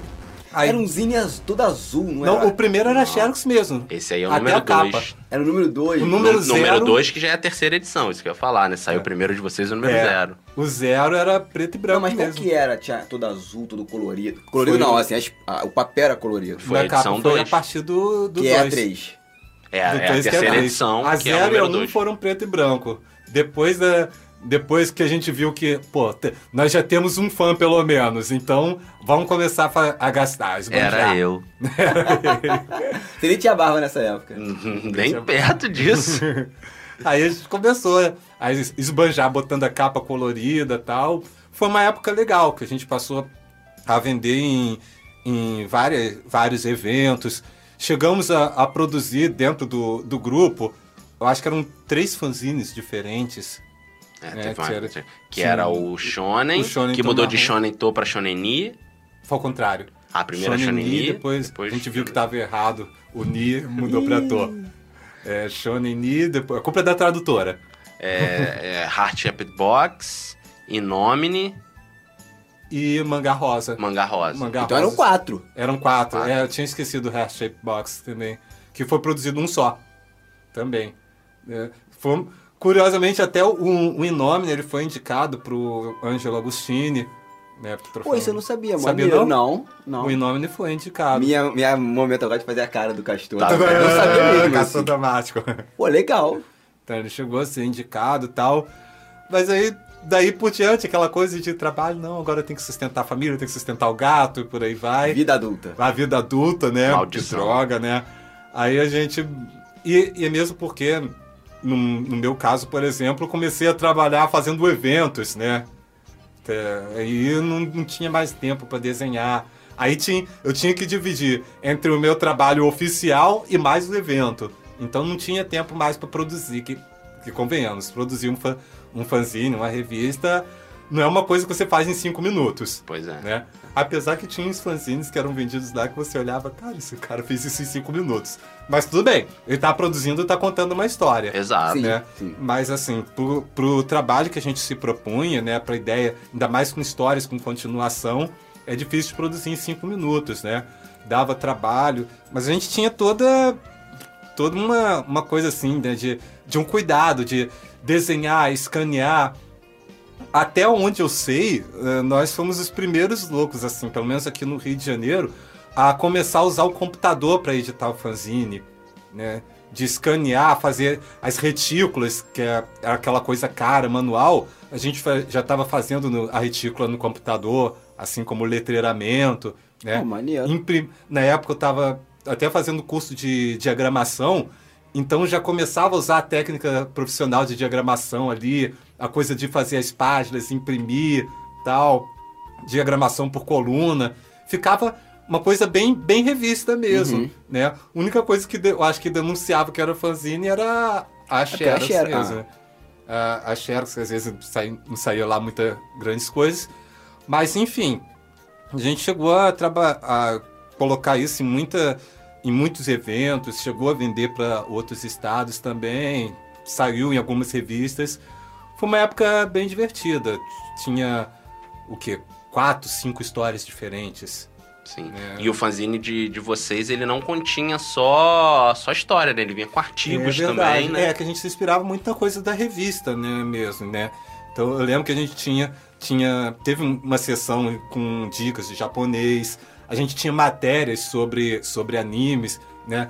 Já que a internet não era uma coisa tão fácil, né, de fácil acesso, então a gente conseguia, assim, pegava de uma revista, pegava de outra, às vezes conseguia é, acessando depois de meia-noite na- em, li- em linha de escada, encontrava informação, cara, um desenho, não sei o que e tal. Tinha um grupo, é, o grupo Baixada Anime, que era aqui da Baixada, Sim. né, aqui de Caxias, quer dizer, a maioria era de Caxias, é Caxi- Caxias e São João, que, que tinha acesso às fitas VHS, né? O cara, não sei como, ele comprava de, de fansubers, né? Que o pessoal que faz tradução dos animes, pegava de fansubers, baixava na internet aquelas fitas VHS com desenhos que hoje a gente vai em qualquer site aí de é, pra- online mesmo a gente assiste. Sim, Mas na naquela época, era um custo, cara, achar aquelas, aquelas fitas. Era raridade. Era né, cara? raridade mesmo, cara. Então, às vezes a gente pegava uma fita com um cara, fazia, fazia resenha daquilo ali, jogava no fanzine, vendia no próprio evento dele. Né? Então já era uma propaganda ali, cara. Isso é que é legal do fanzine, né? As pessoas hoje talvez não entendam essa necessidade dessa mídia alternativa comprometida com algum cenário por causa dessa facilidade de informação que é a internet, né? É, a internet acaba verdade. te jogando muita informação, conhecimento acaba passando ao largo, mas Uhum. tem ali muita informação disponível. Nessa época, não. Não, então o cara é que tinha essa preocupação de criar essa revista, o fanzine, né, tinha que pesquisar, tinha que Tinha que conferir se aquilo era pesquisar. verdade, se era exato. Vocês traziam artigos de. Da... Teve uma professora universitária que eu acho que colaborou com alguns Ah, artigos. sim, eu nunca mais ouvi falar. Era, ela assinava como Elberete. Eu lembro, ela escreveu uma matéria ótima sobre esquadrões Super Sentai, o significado das cores, dos números. Isso não era coisa que você se achava tiver fácil. por aí, beijo. Pô, entre em contato com a gente, É, por liga favor. pra gente, É, vem se gravar um, você tiver um episódio ouvindo- com a gente. Perdi o contato, mas se estiver ouvindo, ela é professora da, se não me engano, da USP. Era da Vem USP. aqui no Rio. Vem, a gente, a gente paga a paçoca. A É. gente paga- Se alguém aí, nosso. passagem? Não, Não, Só não passagem não. Só a paçoca. A paçoca. Se algum ouvinte aí nosso conhecer essa moça, manda o contato pra gente. É, pois é, porque eu acho que, que, é, que é isso, né, cara? E bem legal. Chegou a ter quatro edições, não foi isso? O Não, quatro Shonen. ou quatro edições? O Shonen, quatro edições. Aham. Que eu tenho todas. Eu Quatro. tenho, inclusive, até hoje, se eu procurar lá, eu acho que eu sei onde tá, a carteirinha de fã número um, assinada pelo desenhista e pela Não, roteirista. você não tem isso. Tenho, Não tenho, tem, não tenho mente. plastificado com foto e assinatura. Eu vou sair, gente. Eu vou pedir demissão do De, programa. de fã número um de uma das histórias do De fanzine. uma história. N- Não era do fanzine todo, Tira, não. não, tira uma foto, a gente bota no blog, não é Tira. Cyber de Lizard, tenho lá. Tem tá isso maluco? mesmo. Tem. Tem nada. Tem. E tenho, inclusive, piadinha do roteirista na assinatura. Ele vai fazer isso em casa pra, pra sacanear o público. Ele Não, vai, não ele vou vai. porque eu não vou conseguir imitar a assinatura do pessoal. Ah, tá. Tem lá. Na Que aqui época, é o podcast de verdade. aqui é o podcast Verdade, É verdade. e Premonitório. E Premonitório. O roteirista está aqui conosco, o senhor Oli Silva. E ele. Ah, não, é, não é Premonitório. Eu ia É. falar besteira, porque ele botou assim: é, assinado, né? O Oli Silva, porque esse louco ameaçou matar minha irmã. Eu, sou, eu ia falar premonitório que eu pensei de mim, né? Nem eu tinha irmã naquela época. Na verdade, É. seria a irmã dele que ele falou. Ele tem irmã? Eu tenho. Ah, tá, verdade. Eu Mas não sabia. tem não, você não tem essa carteirinha não. Tenho, tenho Eu sim. me nego a tá, acreditar. tá guardado lá. A desenhista e o roteirista assinaram, assinaram para mim aquilo lá. E pra você, senhor Hamilton Cabona, fanzine, como é que chega isso na sua vida aí? Correio. Com, com cola ou sem cola em cima do selo? Não, não, era sem koala. Não, eu comecei. Ah, mas sério, cheguei lá em casa e eu não. Eu tentei fazer um fanzine, não deu certo. Aí fui em Petrópolis com o Heraldo Wilson. Aí fomos eu, um amigo meu, Charles, e Heraldo tinha contato com o Edgar Guimarães, pessoal do QI. Aí o Heraldo, Heraldo abraço, mandava, conhecia o Bené, tal, o Mozo. Falei, caraca, Heraldo conhece esses caras que eram meus heróis, assim. Ela, não, menino, faz um fanzine. Que, como assim? Ah, aquela revista. É revista, né? Não é fanzine. Aí ele me explicou a história. Foi quando eu li o livro do Edgar pela primeira vez. Sim. O que é fanzine. Aí eu tô Não, falando. esse é do Henrique. É do Henrique, pô. Vai, De você vai algum. ficar até o final do programa trocando o nome Exatamente, foi quando eu li o livro do Henrique. Aí eu tô falando aí de dois. Mas pode ter sido do Edgar também, que o Edgar também tem um livro sobre fanzine, que eu acho que o nome é Fanzine. Eu li um livro. Um livro de algum De Magalhães. algum Magalhães sobre fanzines. E aí eu tô falando de 2001, por aí. Sim. E aí me interessa fazer fanzine, só que todos os fanzines que eu fiz só saíram o número um. aí eu não mandei história pra galera de outras partes do Brasil e tal. Hoje não tenho mais nenhum fanzine lá em casa. Nada que Isso você tem produziu. Nada que eu cara. produzi, nada, nada, nem as páginas, nada. Inclusive no último final de semana, meu amigo Charles quase me matou com- por causa disso. Eu falei, pô, cara, que ele encontrou uma pasta dele com os desenhos antigos dessa época. Ele, cadê os seus? Eu falei, ah, o meu essa hora deve estar na terra do guarda-chuva. Ele, como assim, ó, perdi. Você é um. Aí começou a xingar, não vou repetir isso aqui. Você é um rapaz que não vai xingar. Exatamente. Você sabe o Mike Deodato? Eu falei, sei, pô.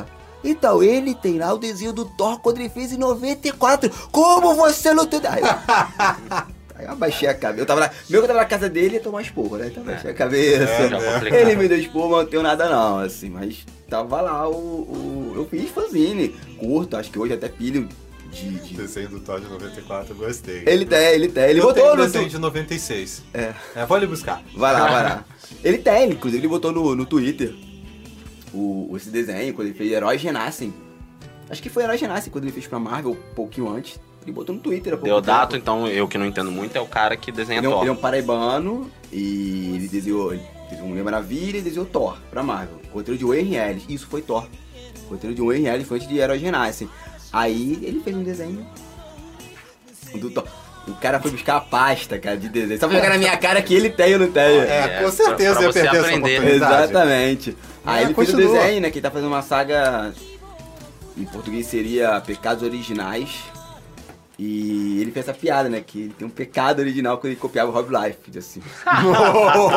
Ele- é muito legal a foto, ele tem triste, Muito assim. bom. E o Deodato é gente boa pra caramba. E, e o, e o, o Heraldo conhece essa galera e me incentivou a fazer fanzines. Pô, Hoje tem essa facilidade de você fazer um, um- Até, não sei se colou esse termo, mas seria o exine, que era o fanzine pela internet. Colou, colou. tem. Colou, então. Que hoje em dia você faz um quadrinho, uma webcomic, né? Sim. E, e- e vai ser feliz, assim.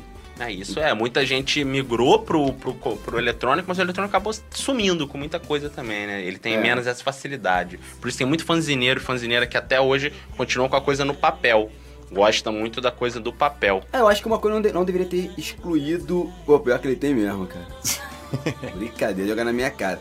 É, acho que uma certeza. coisa não deveria excluir a outra. Não, concordo, Ela concordo deveria- plenamente, mas é um problema que a gente ainda não No- consegue superar na Aqui nossa no sociedade.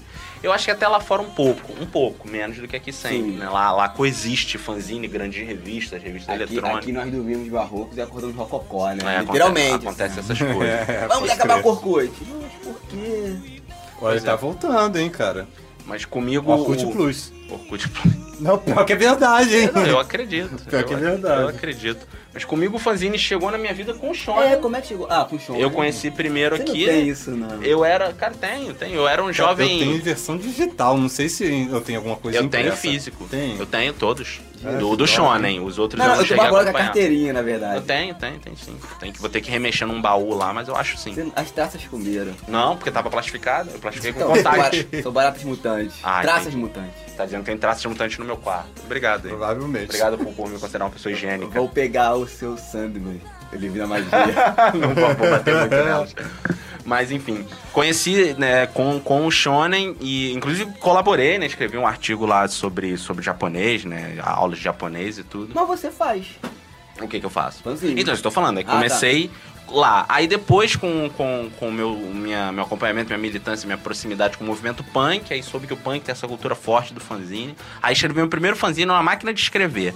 Na, na época lá, que era, era. Ele tinha quatro páginas a cinco, ou seja, uma folha quatro dobrada. Então, máquina de escrever, gente, é um teclado que não tem monitor. É, é como se fosse um teclado e uma impressora. Isso, Vai exatamente. escrevendo, ele imprime junto. Ao mesmo tempo. Vai que alguém manda um e-mail pra gente e a gente responde logo. Tipo a Érica, a Ellen, Verdade. a, a Mandy, escrever, né?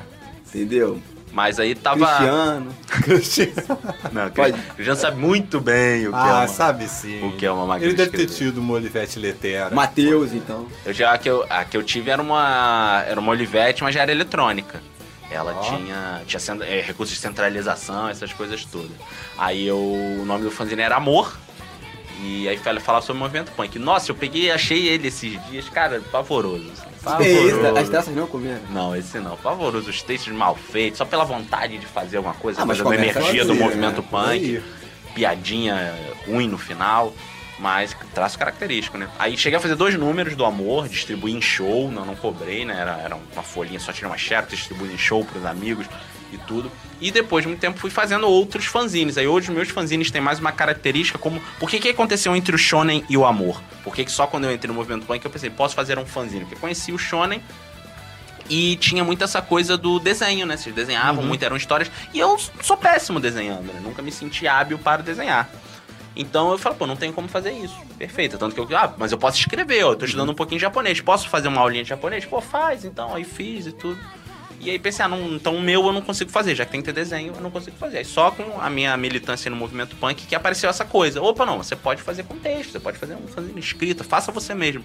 Fui lá, fiz dois números do amor e já fiz várias outras experiências. Já fiz fanzine de poesia pra vender na rua com uma galera, você falou essa coisa do La Carmelho, né? Eu não sei o exemplo do pessoal que morou comigo, porque a gente vivia numa ocupação, uma ocupação narcopunk, que tinha aqui no Rio de Janeiro a Flor do Asfalto.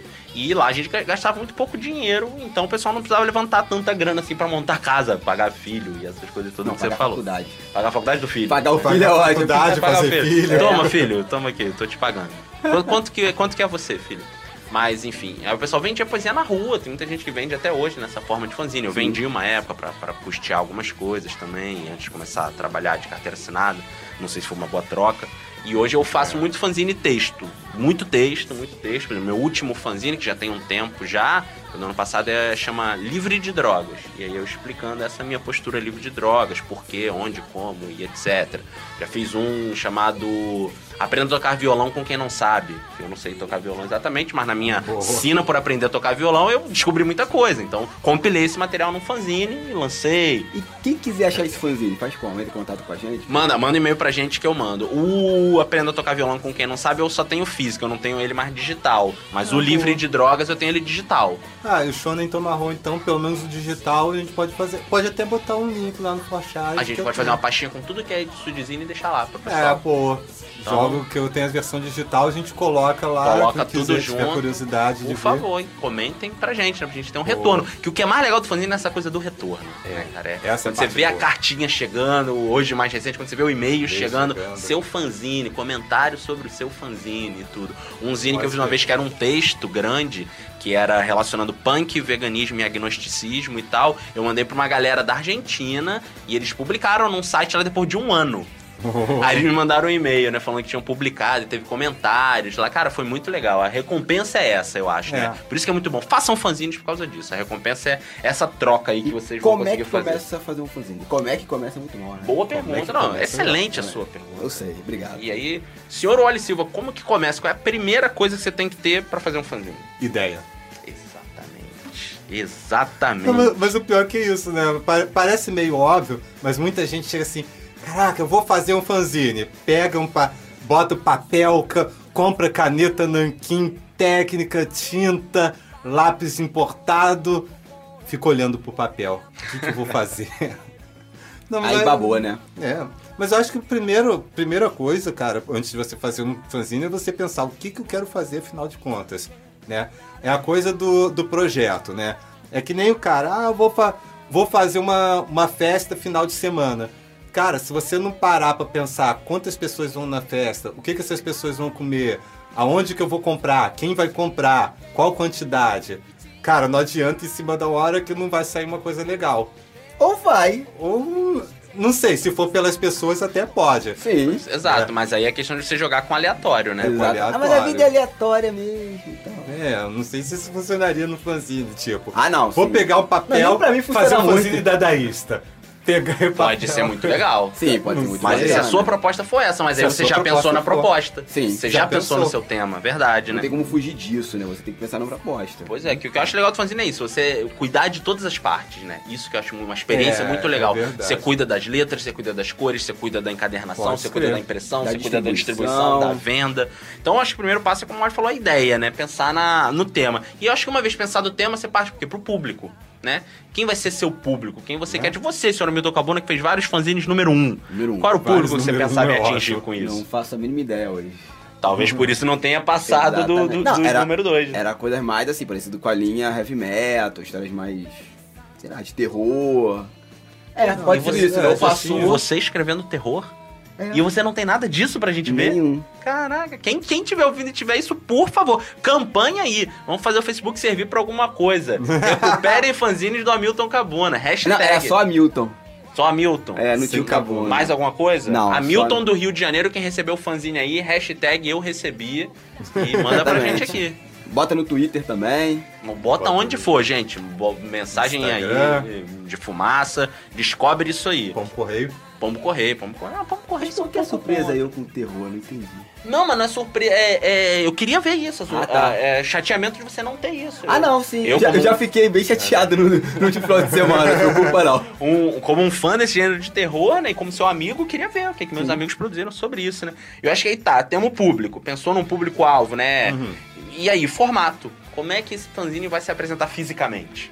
É outra coisa, né? Que você tem que pensar. É a 4 com grampinho do lado? É a 5 encadernado? É a 4 encadernada? É encadernado brochura? É encadernado espiral? É legal É pensar na nisso. internet?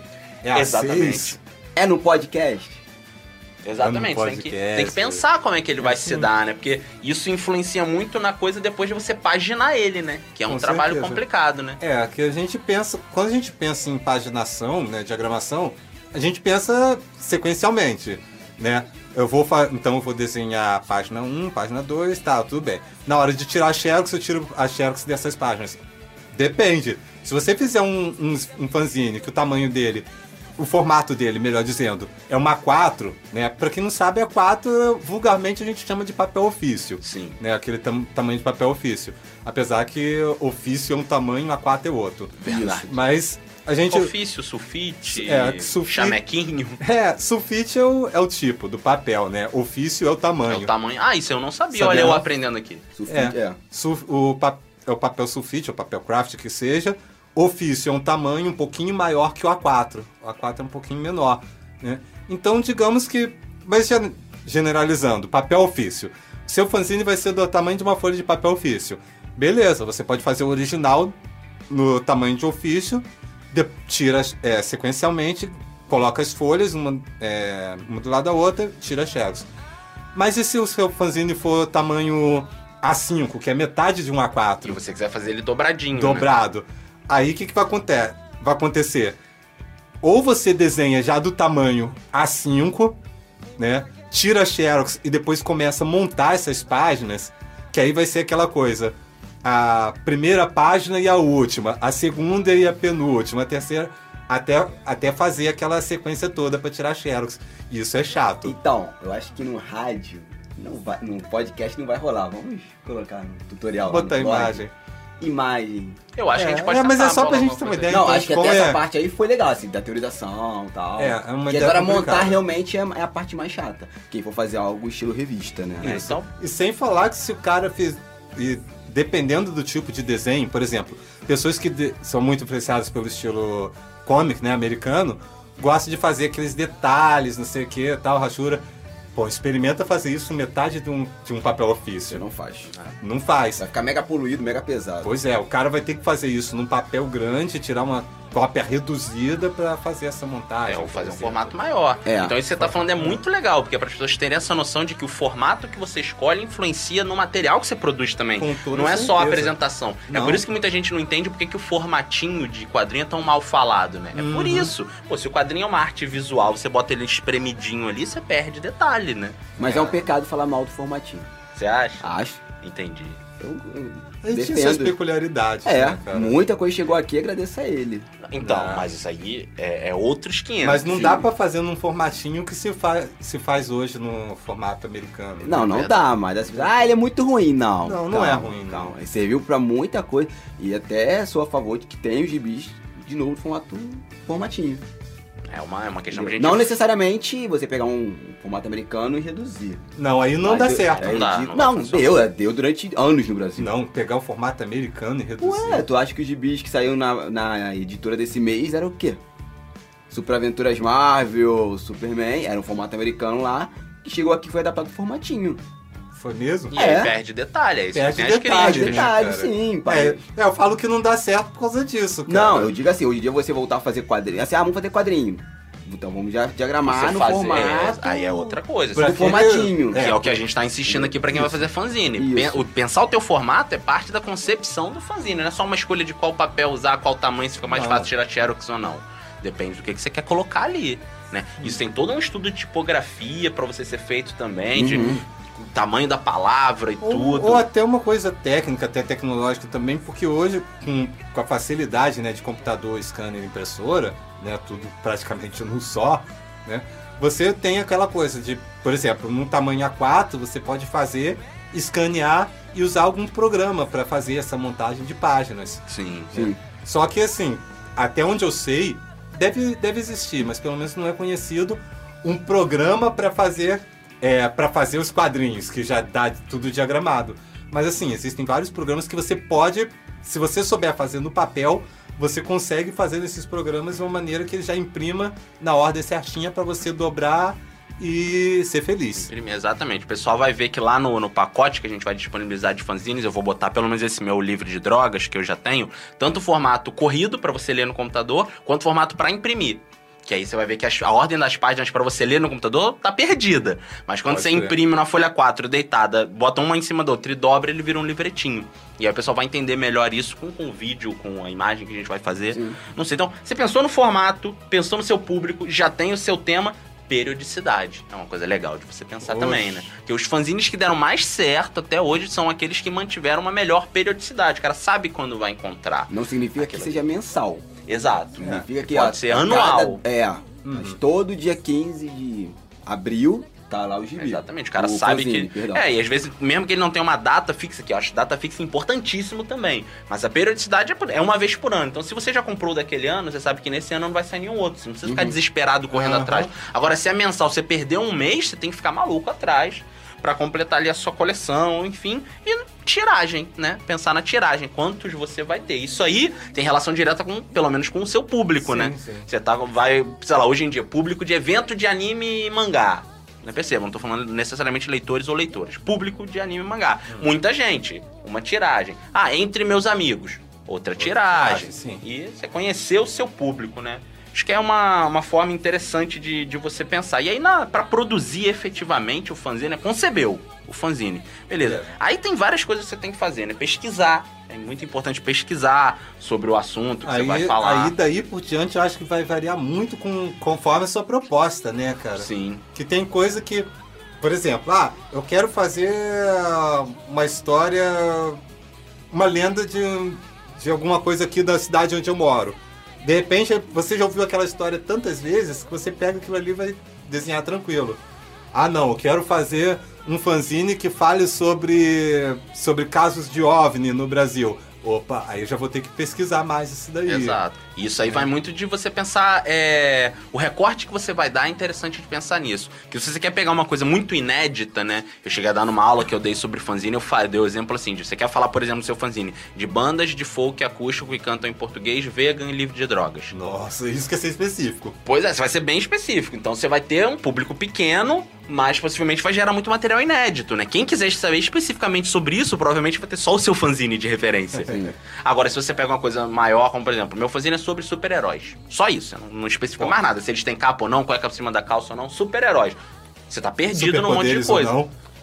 Exato. Você tá, talvez, com um público maior, mais chances de vender, mas também você tá meio genérico, né? Então é legal você equilibrar isso pro seu público. Você pode ter uma coisa tão específica quando bandas folk, acústicas, de português, de vegans, livros de drogas. Pode ter, se te interessa escrever sobre isso, e pode ter também sobre super-heróis genéricos. Vai lá. Hum. E, e aí você escolhe aí qual é o público que te agrada. E faça a sua pesquisa legalzinha, né? E pensa como vai fazer essa pesquisa, procura ler sempre sobre o tema, não deixa para ler só na hora de fazer o fanzine. Se é sobre super-heróis, começa a ler mais sobre super-heróis, sabe? Vai pegar algum livro do Campbell que fala sobre a trajetória do herói, vai ler alguma coisa assim. E uma dica que eu dou pro pessoal pra, sobre pesquisa, né? Você tá falando de um tema que o pessoal já fala mais ou menos, faz pesquisa em outra língua. Isso geralmente costuma te, te gerar material inédito para isso aí. Isso, isso é muito bom para quem gosta de mangá. É, é verdade. É, e o melhor ainda é quando você cisma de. Ah, então eu tenho que aprender a ler japonês pra aí... fazer. Aí é problemático, cara. Mas é bom, você vai aprendendo outra coisa. Você vai verdade. aprendendo coisas no processo. Fanzine te ajudando é, a crescer. Né? E aí, fez a pesquisa, seleciona legal o material, não sai colocando tudo que você tem, não faz um fanzine uma, uma de informações, né? Seleciona o que, que você acha mais interessante. Aí você vai ter que pensar na composição e ilustração disso, o que entra onde, em qual página seria a composição, qual imagem combina com qual texto, essas coisas. Vai ter que pensar a paginação, que a gente já falou aqui. Impressão, como você vai imprimir, qual técnica de impressão você vai usar. Inclusive, para felicidade do, do, nosso amigo Hamilton Cabona aqui, tinha uma revista portuguesa chamada Melro, que era impressa em litografia. Genial. Oh. Genial. Então você tem vários métodos de impressão disponíveis aqui. Isso pode ser o diferencial do seu fanzine. Você pode estar falando de uma coisa que todo mundo fala, numa linguagem que todo mundo fala, num formato muito conhecido, mas usando uma técnica que é aquilo que interessa. Por exemplo, já viram que se você tiver um fanzine litográfico, manda aqui que seu amigo Cabuna se interessou. Boa. Então você tem aí várias possibilidades, né? E depois vai ter que fazer a intercalação, que tem a ver com paginação, não vale a pena entrar tanto em detalhes aqui, né? No mérito da coisa. Acho que assim você consegue produzir o seu fanzine, com certeza crescerá muito nesse processo, fará contato, no mínimo, com três abordadores aqui, oh. né? E... É, a gente divulga aqui no programa, ah, recebemos um fanzine aqui do fulano de tal, ou da fulana de Pô, tal. Sem dúvida. E aí me comprometo, se tiver realmente interesse do pessoal, a gente cria a rede abordagem nerd de intercâmbio de fanzines. Abro caixa postal, mando carta para todo mundo com selo cheio de cola. Ah. E aí a gente toca o barco aí dessa fanzinaria.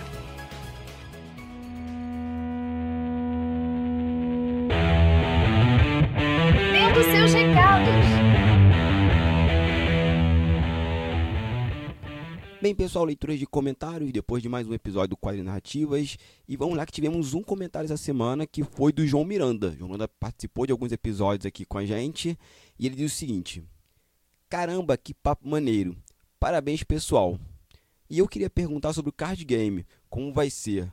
Se é o Denis que vai desenhar e o que der de informação pra gente. Um forte abraço eu tô torcendo pelo sucesso da campanha do Teocrasilha e do podcast. João, brigadão pela força, tá sempre aqui com a gente, apoiando, divulgando. Valeu mesmo, irmão. Bom, como a sua pergunta é diretamente pro Denis, né? Eu mandei e-mail para ele, fiz um pedido, ele gravou aqui pra gente, vamos ouvir rapidinho aqui sobre ele. Então, Denis, fala aí. Fala, Milton. Respondendo aí ao João, cara. O esquema do jogo é o seguinte, né? O card game do Telcrasilha. Tinha um jogo que vinha encartado com os, os gibis formatinho da Marvel da DC, né, da Abril, por, por 99, 2000, negócio assim. E aí é o seguinte, vem, inclusive no projeto agora, ontem eu fiz umas alterações no projeto, dei uma enxugada que estava muito prolixo, e coloquei foto, e coloquei foto inclusive das cartas do jogo, do jogo antigo, né? Tá lá como foto ilustrativa só, né?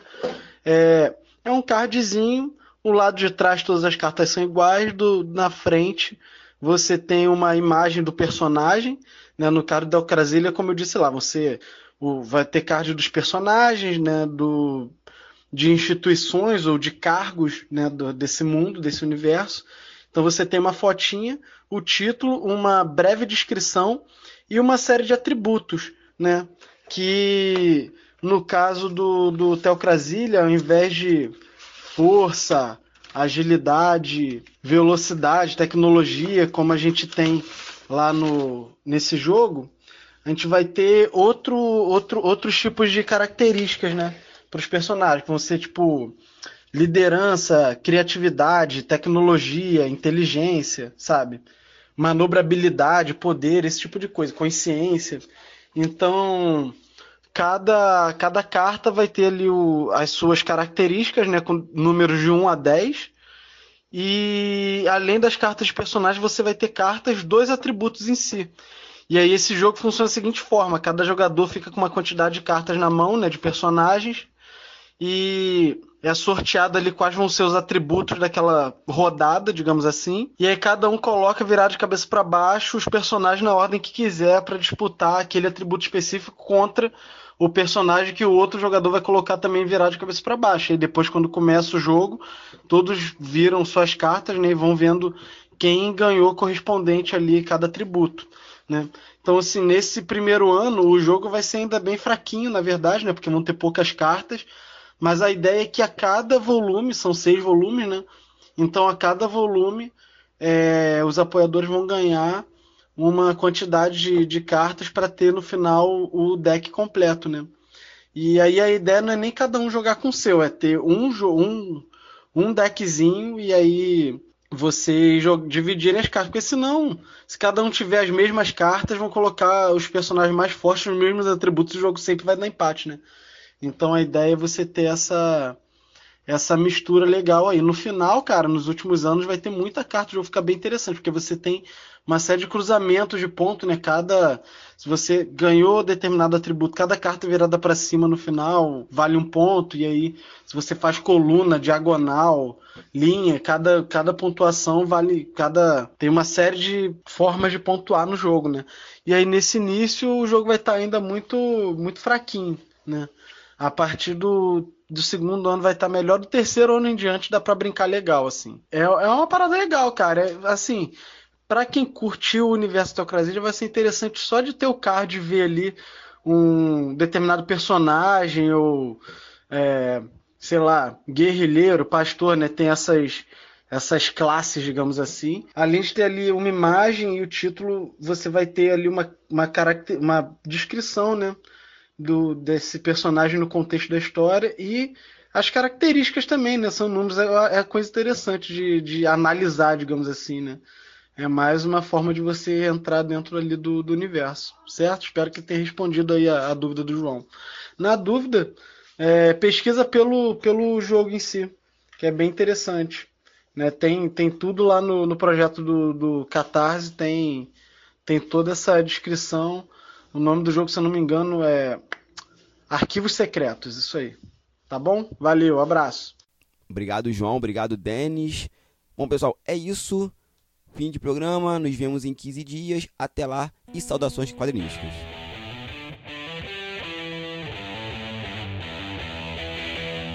Quadrinhos e narrativas. Apresentação: Hamilton Cabuna. Locução: Cicarla. Edição: Wally Silva e Marcos César.